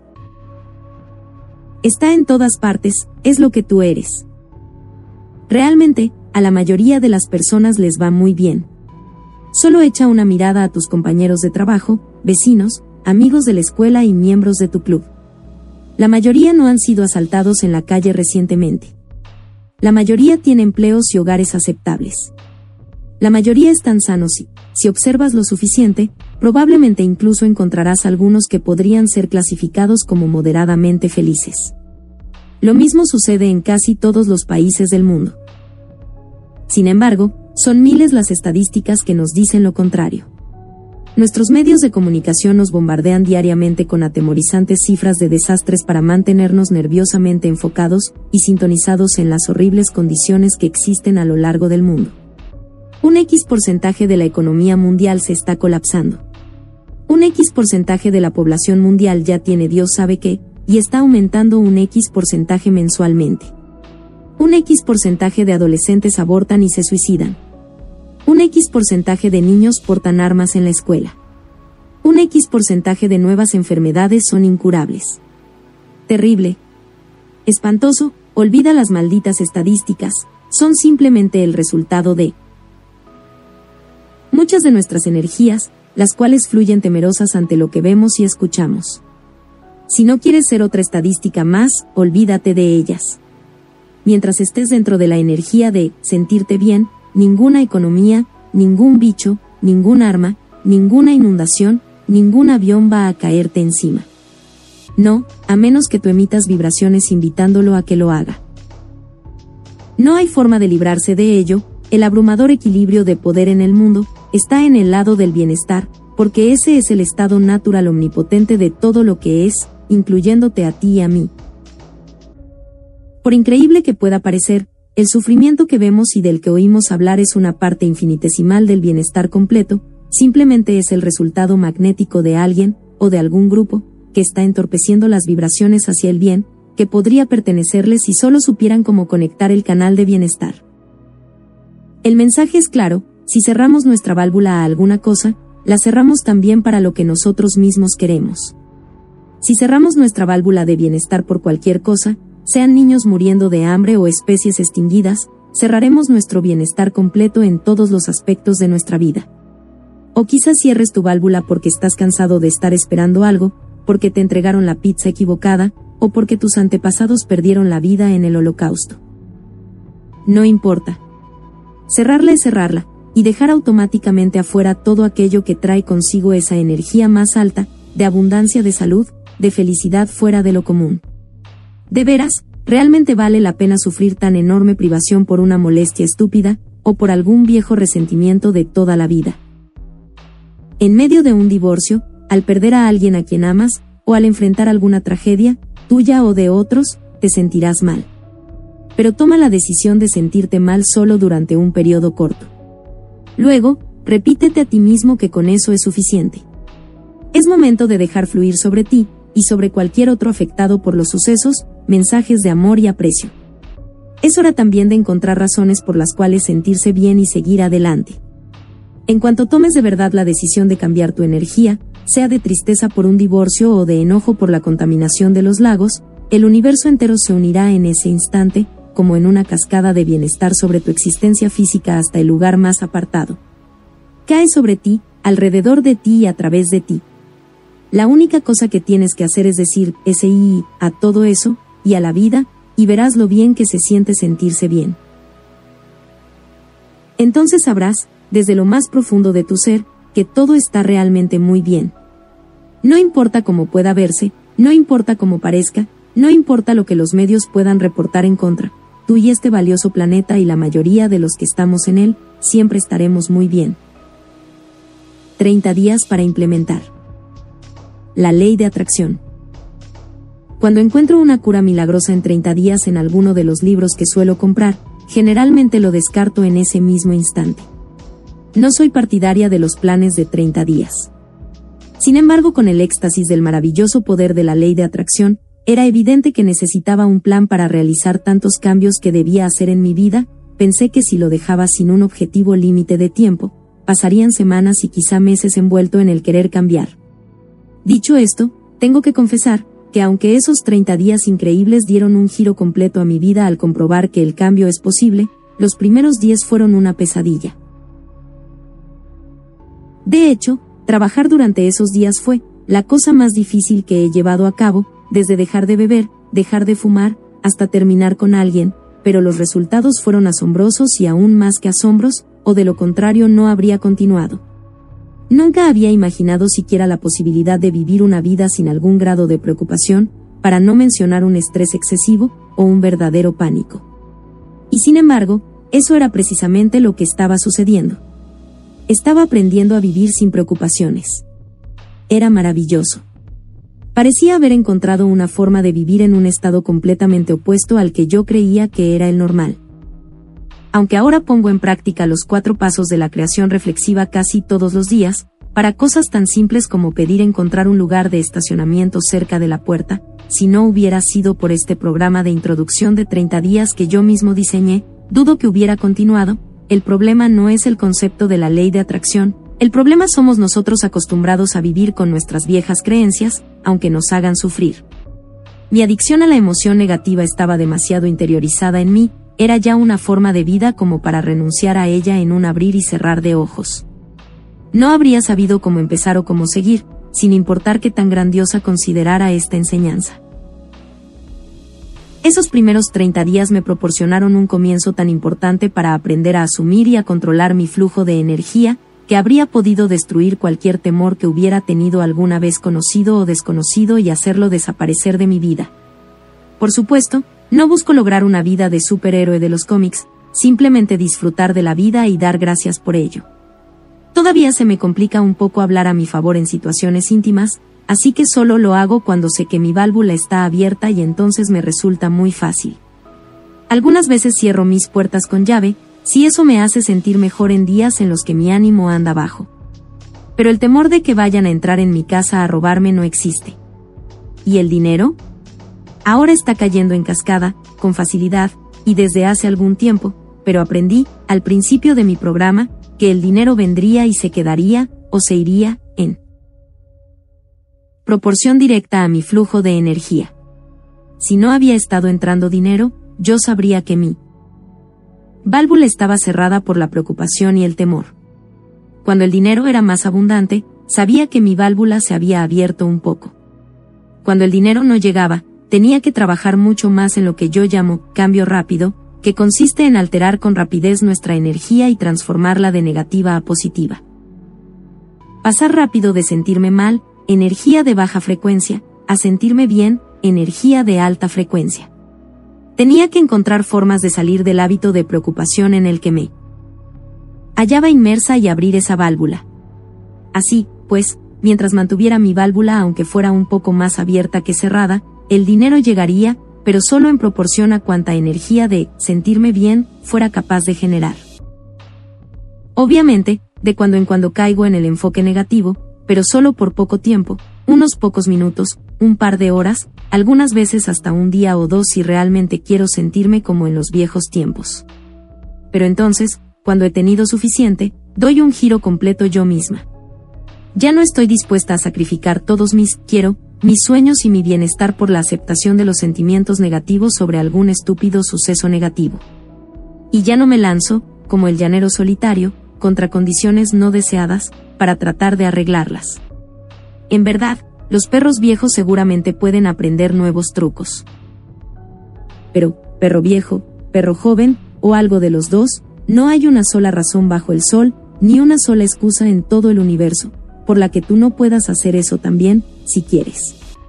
Una vida llena de libertad te está esperando, más allá de cualquier capacidad que yo pueda describir, una libertad enorme, que solo puedes conocer dentro del propio placer de vivirla. Estoy hablando de la total libertad personal, libre de aburrimiento o monotonía, libre de la necesidad de probarte o justificarte, libre de la necesidad de necesitar, libre también de la ansiedad y de todo aquello que te aprisiona, así como de los deberías de la vida que tan tercamente hemos colocado sobre nosotros. Hablo de la libertad de existir tal como deseamos, de la libertad de adquirir, de ser audaz, de prosperar y hasta de mayor libertad aún, si eso es nuestro un deseo. Estoy hablando de crear tu propia utopía, no el año próximo, no la próxima década, sino ahora. Ahí es a donde me llevaron esos primeros 30 días, aunque no de un solo golpe. Este proceso siempre está en progreso, y lo estará, mientras yo esté en este cuerpo. Algunos días son mejores que otros, pero todos los días tienen más alegría permanente de la que nunca pensé que fuera posible, porque tengo las claves para que así sea. Usarlas o no, es mi elección, pero una cosa es cierta, ya no tengo más excusas en las cuales apoyarme. No obstante, debo advertirte que si te decides a entregarte plenamente a este cambio de 30 días, tal vez tengas que enfrentarte a una batalla mayor con tus temores. Los viejos hábitos son difíciles de vencer, y a tus temores no les gustará que estés pensando en cortarlos y desecharlos. Francamente, a ti tampoco. Sin embargo, toda nuestra batalla es en contra de los hábitos. Eso es todo, con nuestros cómodos viejos hábitos. Nuestra necesidad de necesitar. Este incansable hábito que tenemos de pensar negativamente constituye una parte tan importante de lo que definimos como normal, que la mayoría de nosotros no sabríamos quiénes somos sin él. Perderíamos nuestro apoyo, porque vivir en esa vibración es lo mismo que estar enganchados en las drogas, una vez que se cae en ellas, la vida no puede continuar sin arreglarla. Hace poco, hablando sobre la ley de la atracción y la creación reflexiva ante un grupo muy numeroso de integrantes de Alcohólicos Anónimos, encontré una fascinante contradicción. Por una parte estaba una fácil aceptación de los principios de la ley de atracción, hasta un grado de excitación. Sin embargo, por la otra había un evidente temor de soltar la necesidad de necesitar. Una muchacha dijo, creo que lo que dice es maravilloso, pero ha pasado por alto una cosa, yo necesito seguir viniendo a estas reuniones para mi propio crecimiento. Necesito a esta gente, o me hundiría otra vez. Nuestra necesidad de dolor emocional para sentirnos vivos, o cuando menos levemente incómodos, es la mayor adicción que ha conocido nunca la humanidad. Desde luego, muy probablemente jamás dejaremos de tener reacciones negativas, porque el contraste es precisamente lo que significa ser criaturas físicas, pero, sin duda, podemos aprender a permitir en nuestras vidas el contraste, nuestros gustos y aversiones, sin tener que sentir y fluir con tanta negatividad. Tres meses delirantes. Pero yo no había aprendido nada de eso todavía. Así que cuando las tasas de interés subieron, y mi negocio de las hipotecas prácticamente desapareció, me volví totalmente loco. Los préstamos fueron suspendidos de la noche a la mañana. Y de la noche a la mañana también, yo cambié de positivo a negativo, culpando a las situaciones externas, el maldito mercado, de mi estado de ánimo y de mi condición mental. Pasé de, hombre, esto está sensacional, a, Dios, ¿qué hago ahora? Con mi enfoque puesto en el mercado en declive y mi cuenta de banco que también declinaba rápidamente, volví ansiosamente la mirada a mi infomercial, que estaba casi listo para entrar al aire. Seguramente me sacaría de mi lío financiero. Seguramente me salvaría. Seguramente este notable programa tendría la suficiente demanda como para garantizar que esta aventura y yo prosperáramos. Como había sucedido la mayor parte de mi vida, mi adicción a los problemas una vez más se convirtió en mi cobijita de seguridad. El único lugar en el que me sentía seguro era envuelto en las familiares vibraciones negativas. Traté de regresar al estado de estremecimiento que había aprendido a manejar, pero estaba demasiado inquieto y este se apagó rápidamente. Ni una sola vez escribí otro guion, no sabía que podía hacerlo. Todo lo que hice fue perder horas de sueño, beber mucho café, gritar a los perros y sentirme más y más aterrada por las impresionantes cantidades de dinero que había gastado, junto con las no menos considerables sumas de dinero que no estaban llegando. Entonces, llegaron los, ¿qué tal si, qué tal si el Infemerschel no funcionaba? ¿Qué tal si había gastado el equivalente al ingreso de cinco años y no recibía suficientes pedidos para con vez estaba creando una espiral poderosamente cargada, muy magnética y muy negativa, que crecía con cada segundo que pasaba, con cada pensamiento temeroso que proyectaba? Seguía tratando de creer que las cosas no habrían marchado tan bien como el año anterior, en el que había ganado tanto dinero mientras producía el programa y la serie, si el programa no hubiera estado destinado a ser un éxito. Y sí, sí. El comercial de media hora salió al aire durante un largo fin de semana en 20 diferentes mercados, de Hawái a Nueva York y todos los puntos intermedios.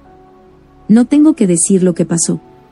No había un quiero en el universo que hubiera podido atravesar las gruesas vibraciones de mis no quiero, que suplicaban, no quiero que esto falle, o, por favor, no quiero que esto también falle. Mi válvula estaba completamente cerrada. La puerta a mi juguetería estaba cerrada, con candados, y mi resistencia a lo que se pareciera siquiera remotamente al bienestar, era más grande que la Vía Láctea. Las proporciones del desastre me sumieron más profundamente que nunca en la inseguridad y el temor. Durante tres desesperados meses, di vueltas corriendo de un lado a otro como un pollo al que le hubieran cortado la cabeza, actuando al estilo del llanero solitario, con mi válvula completamente cerrada, tratando desesperadamente de generar algo de dinero, mientras seguía enfocada constantemente en un largo tren de cosas indeseadas. Ni una sola vez dejé de culpar a, y de sentir ansiedad por, las condiciones de la economía. A todas ellas, al mercado, a la falta de ahorros, a la falta de ingresos, al desastre de la televisión y a las deudas de producción pendientes. No me gustaba lo que veía. N necesito decir que cuanto más atención ponía en lo que miraba, más recibía de lo mismo. Finalmente, en respuesta a mis gritos de angustia pidiendo socorro, supongo que el universo se compadeció y envió un poco de ayuda sobre la base de, tómalo o déjalo. No fueron grandes cantidades de dinero, ni un solo centavo, no fueron nuevas ideas, ni siquiera gente que me ayudara, solo algunas enseñanzas. Fue cuando los principios de la ley de la atracción llegaron a mí, sin ceremonia alguna y en la peor de mis circunstancias. Introducción a los comienzos. Aunque estaba muy entusiasmada con las nuevas enseñanzas, lanzarme de lleno a los cuatro pasos de la ley de la atracción, al principio me habría sido imposible. Estaba demasiado sumergida en el temor. Con 18 horas al día de ansiedad siempre creciente, estaba tan inmersa en un enfoque, pensamientos y vibraciones negativos, que sin un programa de impulso, sé que me habría dado por vencida antes de empezar. Así que me dije, muy bien, esto no debe ser tan difícil, solo tengo que encontrar la forma de dejar de pensar en lo que me pone tensa. No es gran cosa. Dejo de pensar en ello durante 30 días, y entonces sí, puedo ocuparme del resto de los cuatro pasos. Iluso. La mía era una meta muy grande, pero con una motivación que provenía de querer estar en la cumbre de nuevo, y no tener nada más hacia donde volverme, me lancé y me negué a darme por vencido. Si realmente deseas embarcarte en este maravilloso viaje de convertirte en un creador reflexivo, que fue a lo que viniste a este mundo, te invito a que, con fuerza y urgencia, te lances a experimentar esos 30 días antes de probar cualquier otra cosa. Si te decides, esos 30 días te permitirán identificar qué tan profundos son tus hábitos negativos y te darán un valioso punto de partida desde el cual volar. Cuando menos, así fue para mí. Tenía que establecer dónde estaba, antes de planear el camino a seguir. Oh, y vaya. ¿Qué encontré dónde estaba? Así que ese fue mi inicio. Mi propio afán, aunque totalmente ingenuo, empezó a sacudir los grilletes de vibraciones negativas a los que había estado encadenada durante tantas décadas, sin siquiera saberlo. Este es el programa de 30 días que diseñé, precisamente el mismo día que recibí el material de la ley de la atracción. Te voy a explicar, tomándolo directamente de mi diario, como funcionó para mí y que podrías esperar si decides seguirlo. Existen solo dos pasos en mi programa de introducción. 1. Retira tu enfoque de cualquier cosa importante que en estos momentos te esté causando algún temor serio, preocupación, inquietud, ansiedad, estrés, etc. Y manténlo fuera. Ten en cuenta que no dije que quitaras tu enfoque de todas las cosas negativas, sino solo de las cosas apremiantes del momento, porque son más fáciles de descubrir y de sentir. Son cosas siempre importantes, se trata de no quiero, de algún tipo, que te están provocando tensión. Si pensar en tu cuenta de banco yacía te pone tenso, deja de pensar en ella ahora mismo y continúa con el paso número 2 inmediatamente. Si pensar en tu divorcio genera esa sensación de hundimiento en la boca del estómago, deja de pensar en eso ahora mismo y cambia de conexión tan rápidamente como te sea posible. Si pensar en que ya se acerca tu examen profesional te pone nervioso, deja de pensar en eso ahora mismo y cambia tan rápidamente como puedas. En mis primeros 30 días no hablé conmigo misma, ni escribí nuevos libretos, eso me resultaba muy complicado al principio. Sin embargo, si quieres, tranquilízate a ti mismo en voz alta, o escribe un nuevo guion y realízalo. Solo recuerda que en esos primeros 30 días es muy importante tener un tema a tu disposición inmediata hacia el cual puedas cambiar tus vibraciones rápidamente. Esa fue la única forma que encontré de empezar a vencer a mi insidioso hábito de lo negativo. 2. Establece un tema de cambio rápido para cada día, y encuentra algo nuevo que apreciar en ti mismo. El tema para cambio rápido lo puedes elegir día con día. Tenlo listo de antemano para que lo uses en cuanto descubras que te sientes ansioso, un poco decaído o más o menos desalentado. Es un tema que habrás elegido previamente para tenerlo a la mano, y para que no tengas que buscar desesperadamente en qué pensar para abrir tu válvula. No pienses que encontrar algo que puedas apreciar por ti mismo es coser y cantar. Créeme que es difícil, sin importar cuál pueda ser nuestra posición en la vida, la mayor parte de nosotros sentimos tanta aversión a reconocer nuestros propios atributos y talentos, que solo pensar que tenemos que encontrar uno distinto para cada uno de los 30 días puede ser realmente inquietante. Afortunadamente, es justo esa aversión lo que hace tan valioso este ejercicio porque el proceso de sacar a la superficie un nuevo tema cada día, junto con el considerable esfuerzo necesario para mantenernos enfocados en ese asunto, o nos absorbe de tal modo mientras refunfuñamos por eso, que a final de cuentas nos olvidamos de nuestras preocupaciones externas. Así que, ¿qué es lo que hay que apreciar? Bueno, ¿qué te parece tu cabello, lo limpio de tus uñas, tu voz para cantar, tu habilidad con los números, tu amor a los pájaros, o tu cuerpo sensacional, tu capacidad como líder, tu talento para la actuación, tus fuertes manos, lo fantástico que eres con tus hijos, tu eficiencia para un deporte, tu puesto de trabajo en la compañía o tu habilidad como vendedor. Aun cuando creas que no puedes encontrar 30 cosas que puedas apreciar de ti mismo, encuéntralas, de cualquier manera. Entonces, cuando alguna preocupación habitual se entrometa en tu día y te sorprendas a ti mismo en ese hipnótico estado de enfocarte, al parecer irremediablemente, en lo que te preocupa, tendrás algo aleteando en espera, para contrarrestarlo de inmediato. Cambia la conexión instantáneamente a tu tema del día.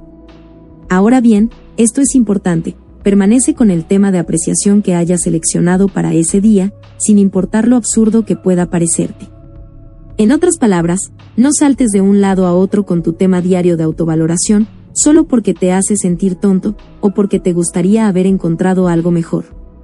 Con la ayuda siempre presente de tu guía, o lo escogiste por alguna razón, así que será tuyo durante 24 horas.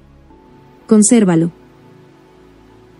Así, pues, piensa en tu tema de valoración del día, cuando no sientas temor. Piensa en el cualquier minuto del día en el que recuerdes hacerlo. Ese tipo de enfoque de vibración alta y concentrada contribuirá a romper tu vibración de preocupación más rápidamente de lo que te puedas imaginar. Los primeros 10 días. A continuación presento todo lo que era mi programa, 1. Mantener mi atención alejada de cualquier cosa que me causara preocupación, lo cual se refería en su mayor parte a las finanzas, y 2. En su lugar, situar al instante, cambio rápido lo que tenía preparado para apreciar de mí mismo ese día. Sin embargo, durante los primeros tres días no había desarrollado el proceso de cambio rápido y fueron terriblemente difíciles. Estaba atrapado en la profundidad y duración de mis periodos de atención negativa. Encontré que caía en la preocupación en un abrir y cerrar de ojos. Estaba constantemente tenso. No entraba dinero y, en cambio, salía mucho. Son momentos que te pasa por la mente pensamientos que te dicen, ¿será verdad todo esto? y, si son puras palabrerías. Me parece crítico el proceso de tener fe en estas circunstancias ya que tienes mucho por ganar y nada por perder, es más si tiras la toalla simplemente es como empezar a cavar el hoyo de tu sepulcro. Tú decides si lo mejor de tu vida ya pasó o está por venir. Mis anuncios no funcionaban, como tampoco mi nuevo vendedor, a quien había contratado por pánico y que tenía más carencias que yo mismo, obvio. Traté de imaginar lo que quería, pero continuaron llegando los no quiero, así que no cambié esa rutina hasta que fui más consciente de lo que estaba haciendo.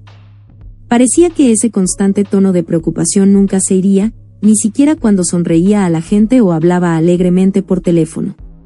Colgaba el teléfono e inmediatamente me preguntaba de dónde llegaría el siguiente préstamo, entonces comprendía lo que estaba haciendo y trataba desesperadamente de encontrar algo, cualquier cosa, en la cual pensar. Como eso no funcionaba, me sentía realmente abatido. Las horas pasaron muy lentamente durante esos primeros tres días. Me sorprende cuántas veces en el día me enfocaba en mis carencias, un hábito del cual me era muy difícil liberarme puesto que apenas unos meses antes el dinero caía sobre mí como si fueran las cataratas del Niágara. Pero ahora tenía la clave, así que, de algún modo, encontraría la manera de usarla adecuadamente. Para el día 3, había descubierto que probablemente el 97% de mis días estaban dedicados a la preocupación, la angustia, la ansiedad y el temor. Tomar conciencia de eso me deprimió completamente y después me enfureció, lo cual seguramente no me ayudó. No tenía idea de que me había estado preocupando en forma tan rutinaria, y sin darme cuenta. Hablar conmigo mismo era inútil y escribir un nuevo guion era imposible, dado mi esquema mental. Fue entonces cuando supe que tenía que encontrar algo que estuviera ya listo para conectarme con un enfoque fácil y agradable, con una buena y alta vibración. Gracias a mi guía seleccioné la autovaloración, pensando que con esa herramienta me sería muy fácil alcanzar lo que me proponía. Oh, claro. No solo fue más difícil de lo que había anticipado, sino que descubrí que la parte más complicada era permanecer ahí una vez que había llegado. Sin embargo, todo ello me llevó a que decidiera continuar. De cualquier modo, la autovaloración fue lo que escogí e instantáneamente encontré que cambiar de negativo a positivo me resultaba más fácil así. Ahora tenía algo concreto en que enfocarme, aunque estaba encontrando difícil sentir dicha valoración, en comparación con simplemente pensar en ella, sentirla con una intensidad que despertara en mí el estremecimiento, aunque el tema del día no fuera nada más que mi mascota. Algunas veces tenía que salir a caminar, alejarme del ambiente de la oficina, y ponerme de pie bajo un árbol, hasta que podía conseguir de repente una sonrisa exterior que me llevara a esa gentil sonrisa interior, donde podía imponer con sentimiento el tipo de apreciación que correspondía a ese día. Para el día 5, comprendí que las cosas empezaban a cambiar. Algo estaba funcionando, lentamente, pero sí funcionando aunque solo podía llegar a un lugar de sentimiento realmente elevado durante una cuarta parte del día, el resto de este transcurría con facilidad, sin ese incesante y sombrío enfoque en la carencia. Durante los primeros diez días, no creí que fuera a lograrlo, pues cuanto más cambios rápidos hacía, más deprimida me sentía de que esta persona llena de vitalidad, yo, a la que la gente siempre había considerado tan positiva y tan feliz, no fuera más que una aprensiva común y corriente, exactamente el tipo de persona que yo mismo solía recomendar a la gente que dejara de ser. A medida que los días transcurrían, empecé a dudar de poder llegar alguna vez al momento anhelado, de realmente pasar de 16 a 18 horas sin ningún asomo de ansiedad. Algunas veces me llegué a sentir tan desalentada que habría gritado al universo, me echaba a llorar y metía las manos en los bolsillos para salir malhumorada a caminar, llena de autocompasión. De hecho, Muchas veces durante esos primeros días, la posibilidad de aprender a vivir sin esa familiar y hasta reconfortante vibración de angustia, que había sido mi aliada la mayor parte de mi vida, parecía más allá de toda esperanza.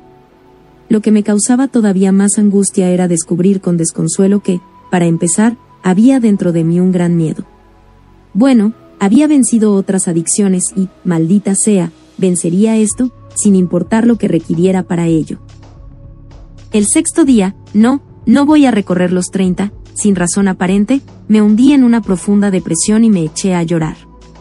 Me sentía frustrado y enojado y no sabía siquiera por qué. Posteriormente descubrí que se debía a un cambio químico en mi cuerpo. Finalmente, salí y fui a sentarme bajo uno de mis árboles favoritos durante un rato, para calmarme, de modo que pudiera cambiar mi conexión a la valoración del día. Pasaron unos 45 minutos antes de que pudiera conectarme, pero lo logré, y para mi deleite, no hubo más sentimientos perturbadores el resto del día. En la actualidad, si me siento emocionalmente afectado como en esa ocasión, enseguida me pregunto en qué no quiero, me estoy enfocando, o que me está molestando, y casi siempre encuentro la respuesta con rapidez, hablo conmigo mismo para sacarla, para minimizarla y dejo ir las cosas. Pero al comenzar con esa primera entrada, a menos que se tratara de algo muy evidente, solo intentaba cambiar el sentimiento. Cuando pasaron aquellos primeros diez días, comencé a darme cuenta de que empezaban a tener lugar cambios drásticos. Aquellas sensaciones de presentimiento, surgidas de no sé dónde, que caían sobre mí sin razón aparente a lo largo del día, se redujeron de varias docenas a más o menos dos. La abrumadora preponderancia de vibraciones negativas había cesado, y al descubrirlo sentí como si acabara de conquistar el monte Everest desnudo. Estaba eufórico. Asimismo, durante esos primeros diez días me percaté de cuán difícil era para mí tener fantasías, querer, desear.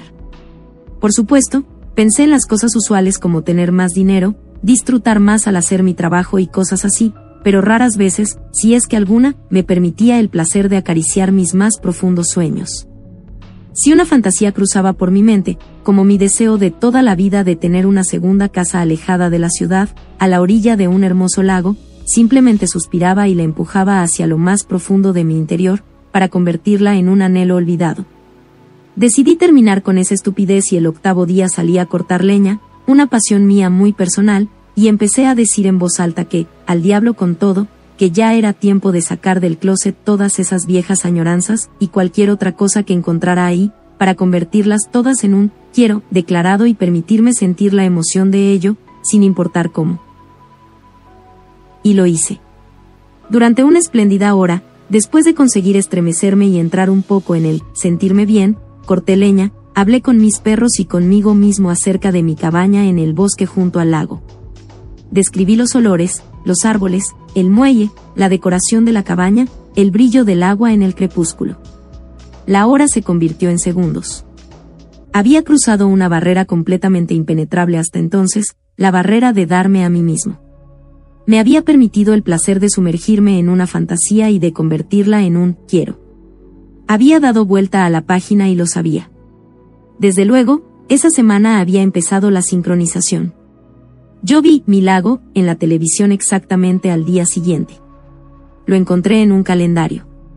Lo vi en el anuncio de una revista, como si el universo estuviera diciendo, te oímos, mujer, sigue, y será tuyo. Al escribir esto, ya casi lo es. Una vez más, estaba emocionado. El noveno día era otra vez tiempo de pagar cuentas y estaba inquieto. ¿Cómo debería sentirme? ¿Podría mantenerme sin temor y alejada del sentimiento de carencia? ¿Podría cambiar rápidamente mi enfoque? Con la firme decisión de prestar atención a mis sentimientos, me dirigí a mi escritorio. Por fortuna, el proceso mensual de pagos fue más fácil que de costumbre, aunque aún así, encontré difícil saltar a, y mantenerlo así, un enfoque de apreciación. Así que me puse a cantar. ¿Por qué no? Cualquier cosa era válida para romper ese viejo hábito, duro de vencer, de temer el décimo día del mes. Funcionó muy bien, pero terminé saliendo al campo a disfrutar de la tranquilidad del ocaso y poner a funcionar mi estremecimiento. No hubo más sentimientos negativos el resto de la tarde y en la noche. En mi diario, esta última frase está subrayada. Sabía que estaba donde debía estar. Las ideas brotaban por todas partes. En forma deliberada, Traté de empujarme yo misma hacia un sentimiento negativo y encontré que no podía hacerlo. Pero cuando alguno trataba de introducirse furtivamente, sonreía para mí misma como el gato de Chester de la película de Alicia en el País de las Maravillas, y me daba una palmadita en la espalda por reconocer el sentimiento, y con un cambio rápido de velocidades ponía el freno de vibraciones. Finalmente llegó el día, ese día tan largamente esperado, en el que supe que estaba completamente tranquilo en relación a los ingresos, aunque todavía no tenía ninguno, hasta el grado de estar sinceramente despreocupada. Dios mío, qué maravilloso sentimiento era ese. Después de años de hábito, como es de suponer, encontré que todavía tenía que cortar amarras de declaraciones negativas como, no, lo siento, no puedo ir contigo, estoy pasando. Por una mala racha, y no tengo suficientes ingresos. Desde luego, me sentía deprimido en cuanto algo así salía de mi boca, pero a partir de ahí, no me tomaba mucho tiempo descubrir lo que había causado el sentimiento, siempre un no quiero, y hacía el cambio rápido para salir de él. Día a día, todos difíciles, observaba cómo se iba disolviendo toda una vida de pensamientos negativos inconscientes y de emoción negativa. Estaba venciendo una adicción tan honda, tan arraigada, que ni siquiera sabía que la tenía. Sin duda, cambiar mi enfoque y mis sentimientos no solo no era imposible, sino que estaba sucediendo. Esperé impacientemente a ver los resultados, algo realmente tonto. De los 10 a los 30 días. Los siguientes 20 días fueron una montaña rusa. En los días de optimismo, de fácil estremecimiento, se me ocurrían ideas fantásticas para aumentar sustancialmente mis ingresos. Pero los días de pesimismo, no solo me deprimía un poco, sino que eran días en que parecía estar en el fondo del Gran Cañón, con un nuevo, extraño y exagerado estado de mal humor. Nadie me había hablado, y tampoco a nadie de los que tratábamos de controlar nuestras energías, de esta desagradable, aunque al parecer muy frecuente, situación que parece presentarse cuando empezamos a atraer más energía de alta frecuencia a nuestro cuerpo. Ahora sabemos que estos cambios ocurren porque el cuerpo tiene que adaptarse a los prolongados periodos de vibraciones más altas, que a su vez causan un drástico cambio en la constitución química del organismo. Puesto que la emoción, que es negativa y física, a diferencia del sentimiento, que es positivo y etéreo, es inducida químicamente, los cambios en el estado de ánimo son solamente ajustes químicos que se están presentando. Algunas personas han experimentado estos cambios de humor con bastante profundidad, otras, en cambio, lo han hecho solo moderadamente, pero todas parecen tener algo que decir al respecto. Por fortuna, esto es pasajero. De hecho, puedes sentir que el problema disminuye al cabo de aproximadamente seis semanas y que, casi siempre, desaparece por completo en tres meses. Esta clase de cambios de humor suele aparecer de la nada y darte un golpe en el estómago cuando menos te lo esperas. Francamente, hubo días que fueron tan malos, que yo solo decía, al diablo con esto, y ni siquiera intentaba dar un salto. Pero al siguiente día, o dos días después, la nube negra se había alejado y regresaba al programa a todo vapor.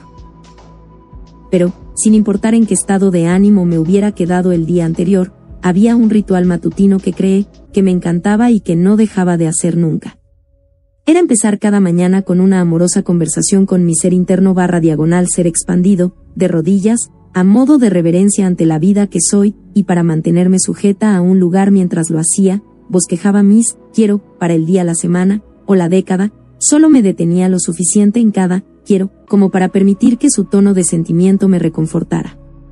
Eran momentos reverentes, humorísticos y agudos, y los atesoraba como parte de mi programa diseñado. Noto un vacío, y una falta de dirección, cada vez que dejo ese ritual a un lado, lo cual hago algunas veces con mucha frecuencia. En los días elevados, podía conectarme en alta frecuencia en un abrir y cerrar de ojos, y deslizarme con facilidad en el lugar del sentimiento de apreciación que había elegido para ese día. En los días negativos, Hacerlo me llevaba un poco más de tiempo, pero lo que más me entusiasmaba era que, estuviera yo en alta o en baja frecuencia, el temor de cualquier tipo lo estaba dejando cada vez más atrás.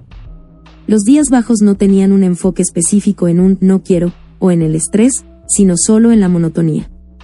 Había un impulso renovado en mi modo de caminar, una canción en mi corazón y en mis labios, una sonrisa casi constante en mi rostro, una emoción y un asombro ante la vida y la creación, que no había experimentado desde, desde quién sabe cuándo. Aunque me había enseñado a mí mismo desde el año anterior a sentir. Estremecimiento sin saber en realidad lo que estaba haciendo, con la caída del mercado había conservado tanto enfoque negativo en las condiciones externas, que desde entonces me había olvidado de los estremecimientos. Pero los estaba reviviendo de nuevo y me sentía tan emocionado como un jugador novato de fútbol cuando inicia el entrenamiento. Ahora entendía que conectarme significaba, primero que nada, quitar mi atención de los no quiero. Ya sea que fluyera hacia verdaderos quiero, hacia el objeto de mi apreciación de ese día, o por la simple diversión de hacerlo, comprendí que por fin estaba dejando de producir el flujo de atracción automática. Me estremecía, sentía amor, todavía uno de mis sentimientos elevados favoritos, estaba encantada con la vida y sentía la energía de un gran gozo extenderse por todo mi cuerpo. En ese momento, ya podía hacer el cambio hacia un quiero en particular o hacia mi objetivo del día.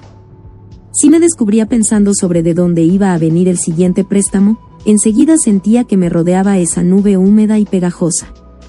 Comprendía que me estaba enfocando de nuevo en la carencia y me salía lentamente de ella, como si estuviera bailando un vals. Era maravilloso. Y mi nuevo juego de observar esas impetuosas sincronías que empezaban a surgir una vez que formulaba un quiero, resultaba tan entretenido que se convirtió casi en una obsesión.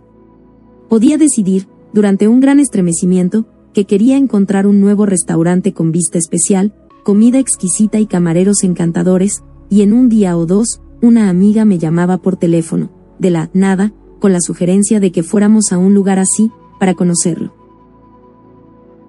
Añadí a mi lista de, quiero, una clase especial de chamarra deportiva para uso rudo que las tiendas aparentemente habían descontinuado, y tres semanas más tarde tuve la idea de ir a una tienda de descuentos muy alejada de mi casa, para comprar papel de fax. Lotería. Mi chamarra estaba colgada sola, en exhibición, y era la única que había en la tienda. Aunque yo no como mucha carne, un día sentí un deseo intenso de comer una jugosa hamburguesa, de repente, se me ocurrió ir a una nueva tienda de cómputo y encontré que un nuevo mercado, flamante, acababa de abrirse en la puerta de aliado con la más deliciosa y fresca carne molida que jamás había probado. Una y otra vez constaté que vivir en frecuencias más altas realmente estaba funcionando. Era como si el universo me complaciera con la canción que quería. Mi promedio mensual, que solía ser de 30 diagonal 30, 30 días de cada 30 días con preocupación, se había vuelto ahora más como 17 diagonal 0 diagonal 13, 17 arriba, 0 con temor o ansiedad real y 13 en un extraño ánimo bajo, un gran adelanto de todos modos. Pero mi ansiedad por obtener rápidamente las recompensas me estaba agotando. Cuando vuelvo la vista atrás, puedo ver que en la etapa inicial de dos semanas estaba buscando los resultados en forma de dólares, lo cual era algo realmente tonto, puesto que todo lo que mi actitud lograba era mantener mi enfoque en lo que no había. Finalmente llegó el día 30. ¿Dónde estaba mi desbordante cuenta bancaria? ¿Por qué no recibía incesantes llamadas telefónicas para comunicarme que tenía algún préstamo que me sacaría de apuros? ¿Por qué tomaba tanto tiempo llevar a cabo mis nuevas ideas? Ahí estaba yo otra vez, sintiéndome desilusionada por lo que no había pasado. Mis continuos, ¿dónde está? ¿Dónde está? Eran el mismo gastado enfoque negativo, solo que vestido con un traje diferente. En realidad, el dinero estaba empezando a llegar, aunque lo hacía a cuentagotas. Yo observaba fascinada. Esta extraña corriente constante de un poco aquí, un poco allá, estaba de manera evidente en proporción directa con mi enfoque de vibraciones. Cuando menos, con mi válvula un poco más abierta que cerrada, no iba para atrás. Mi cuenta de cheque se mantenía en el mismo estado, no sé cómo, o crecía ligeramente. N o había. Vuelto a retroceder. Todo esto en sí ya era un milagro. Me tomó varios meses poder permitir que se abrieran las compuertas una vez más, pero lo conseguí. No todas al mismo tiempo, pero sí gradualmente. Un quiero, tras otro encontraba el camino a mi puerta, algunos de ellos muy grandes y muchos otros, pequeños y divertidos. Y, sin ayuda alguna de mi parte, excepto la profunda apreciación por ese sensacional producto que yo había logrado producir de algún modo, Curso de Vida 101, el programa audiovisual al que había creado en un momento de inspiración antes de conocer la ley de la atracción, empezó a despegar, como fuegos artificiales, en diferentes partes del mundo. Me encantaría decir que todos mis viejos hábitos desaparecieron en 30 días, pero, francamente, no fue así.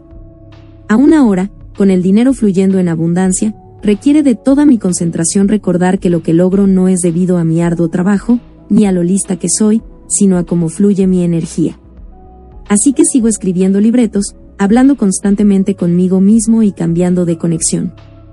Ahora, en lugar del tema de apreciación del día, tengo un quiero del mes, en el cual apoyarme y que sirve a dos propósitos. Crea un tiempo mucho más prolongado de vibraciones, por tanto, más pasión, para que el flujo de energía se dirija a un deseo específico, y me da esa red de seguridad de tener siempre algo listo volando, en espera de fluir cuando más lo necesito.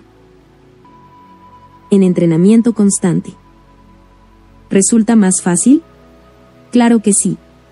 Pero, si te decides a tomar el control de tu vida y a tener las cosas que quieres, a hacer las cosas que quieres, a ser la persona que quieres ser y a vivir como quieres, con la gente que quieres, hay algo que más te vale aceptar, estarás en entrenamiento siempre. Tendrás días elevados, días bajos, días fantásticos, días escabrosos, días profundamente emocionales y días en los que te sentirás listo para tirar la toalla. Sin embargo, apostaría que no lo harás, no ahora, no al saber lo que ya sabes. Te guste o no, dudo que nunca más puedas sentir siquiera una leve emoción negativa, sin saber que has cerrado todas las puertas a todas las cosas que has deseado en la vida, sean materiales, físicas, emocionales, espirituales o todo lo anterior junto. Así que, en efecto, esta es una empresa para toda la vida y no vas a aprender todo lo que tienes que hacer en esos 30 días. Puedes liberarte del temor y la preocupación durante ese primer mes, definitivamente. Pero después, prepárate y lánzate en cuerpo y alma, conscientemente, a todos los vericuetos ese de los cuatro pasos hacia la creación reflexiva, esto es, si lo quieres todo, prosperidad, seguridad, salud, libertad, alegría, vivacidad, independencia, realización, es decir, si quieres volver a tu natural estado de ser, a lo que estabas destinado a ser, a la forma en la que puedes ser de aquí en adelante, si estás dispuesto, en fin, a dedicarle el esfuerzo que requiere. Es tu turno. Este asunto no es de nadie, sino tuyo, siempre lo ha sido, siempre lo será. Nadie te ha obligado. Nadie ha provocado nunca que tu vida sea de una manera o de otra. Ha sido tu asunto desde el principio, ha estado diseñado por la forma en la que estaba fluyendo tu energía, y ha estado diseñado en todo momento, todos los días, conforme a cómo te estabas sintiendo.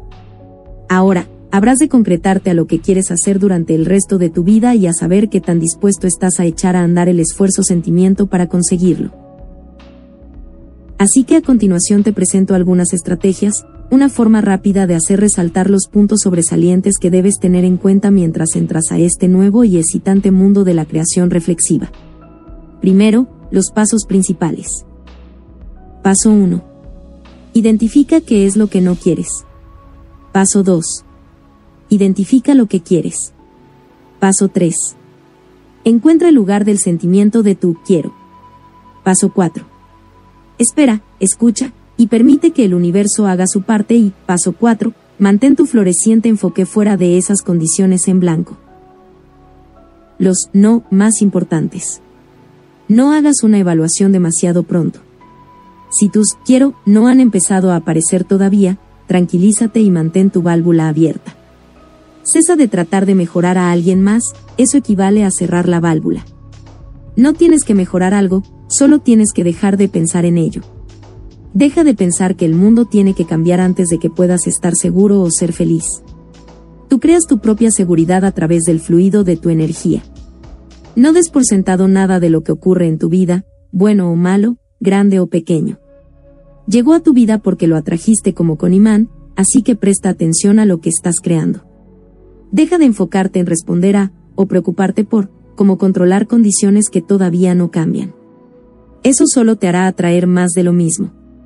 No trates de etiquetar tus sentimientos cuando estés deprimido. Deja de llamarlo. Culpa, frustración o lo que sea. Solo se consciente de que estás fuera de sincronía y encuentra la forma de volver a ella. Deja de quejarte. Desea en grande, en calidad y en cantidad. Y nunca dejes de crear nuevos quiero. La energía más alta necesita salidas por las cuales fluir. Créalas. Deja de pensar que no puede suceder. Esa vibración te garantizará que no sucederá. No esperes a sentirte bien antes de sintonizarte. Sintonízate a todo lo largo del día. Conviértelo en un hábito. Estremécete, aunque lo hagas solo para mantener tus frecuencias en alto, tu válvula abierta y lo más bajo posible tu resistencia a la energía de alta frecuencia. No tomes esto tan en serio como para que se cierre tu válvula. Aligérate, diviértete con esto, y lo que esperas ocurrirá más pronto. Nunca jamás, realices una acción no inspirada mientras tu válvula esté cerrada, o te encuentres en medio de un problema. Primero consigue que se abra tu válvula y después escucha a tu guía, antes de actuar. Si despiertas sintiéndote sensacional, aliéntalo. Si despiertas sintiéndote con él. Ánimo decaído, cámbialo. Cálmate, relájate, suavízate, vuélvete natural, acércate a ti mismo. Saca a la luz esa hermosa dulzura que hay en lo profundo de ti. Encuéntrala, aliméntala, permítele ser y espárcela. Hombres y mujeres, todos la tenemos. Escucha a tu guía y entonces actúa, nunca actúes antes. Sigue tus impulsos, eso es tu guía. Aprende a mirar el contraste sin tener que cruzar la línea hacia la resistencia negativa.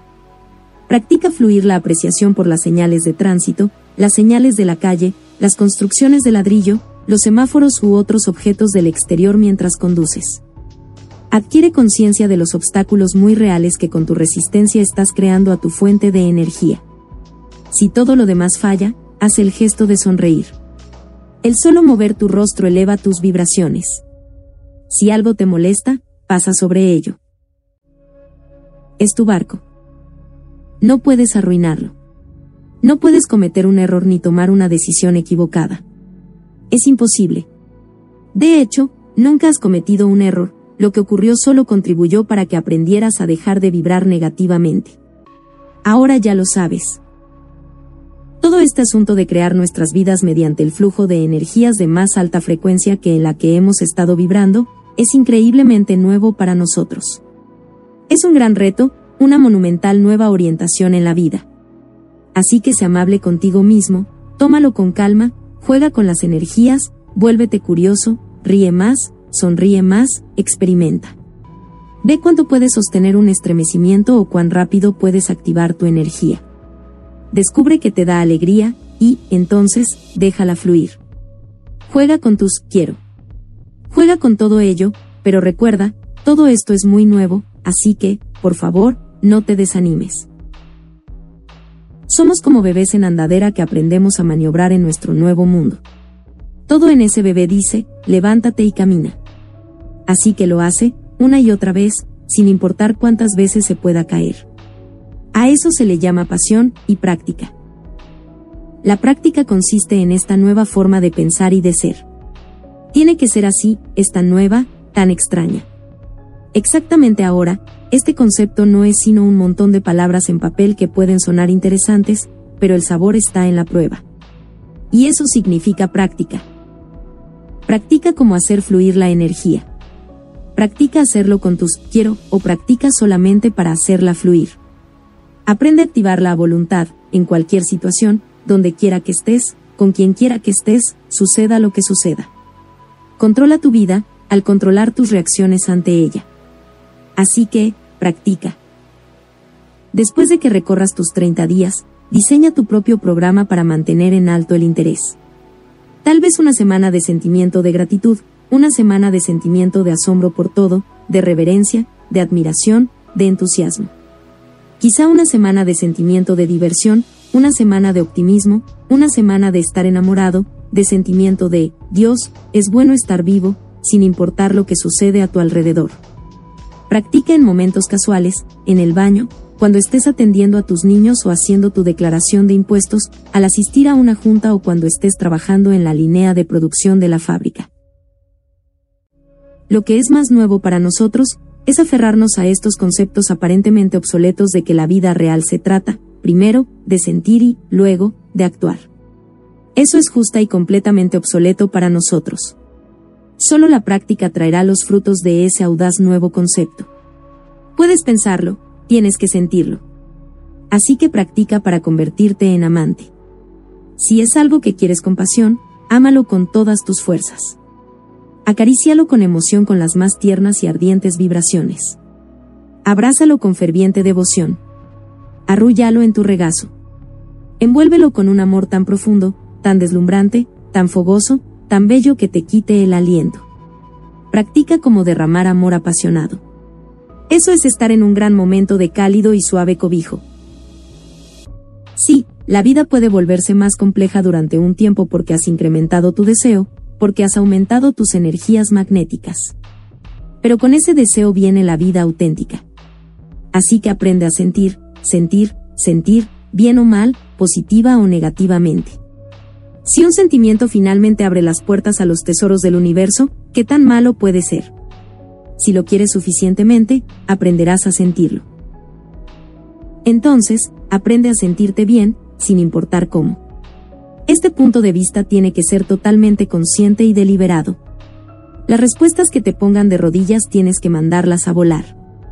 Si deseas cambiar las condiciones de tu vida, tienes que cambiar también tus vibraciones, así que practica hasta que puedas transformarlas en un simple abrir y cerrar de ojos. Si no logras sentir cálidos estremecimientos, significa que estás por los suelos o que te sientes muy mal. De cualquier manera, estás enviando vibraciones negativas. Si tienes algún problema, sácalo de tu vida hablando de él contigo mismo durante 10 o 15 minutos cada día. Analízalo en voz alta hasta que hayas encontrado lo que te inquieta, y verás cómo disminuye al hablarlo. Cada vez que hagas eso, estarás dejando un poco más de resistencia detrás de ti hasta que finalmente descargues lo suficiente como para permitir que tus vibraciones y tu experiencia cambien. Solo recuerda que la forma en la que pienses es la forma en la que sientes, la forma en la que sientas es la forma en la que vibras, la forma en la que vibres es la forma en la que atraes. Así que lo que quieras, siéntelo, siéntelo hasta que se convierta en un cálido estremecimiento. Si puedes sentirlo, puedes tenerlo. Puedes tener cualquier cosa que quieras, siempre y cuando primero puedas sentirlo. Te puedes comer al mundo de un bocado. Solo tienes que prestar atención para descubrir que viene, en lugar de que es lo que no está aquí. Una vez que estés cómodo haciendo eso, por los poderes que son y por el poder que eres tú, empezarás a vivir la vida que viniste a vivir aquí. Estarás haciendo realidad tu razón de ser. Todo es energía. Eso es todo lo que este mundo y el universo son. Puedes ser su dueño o su víctima.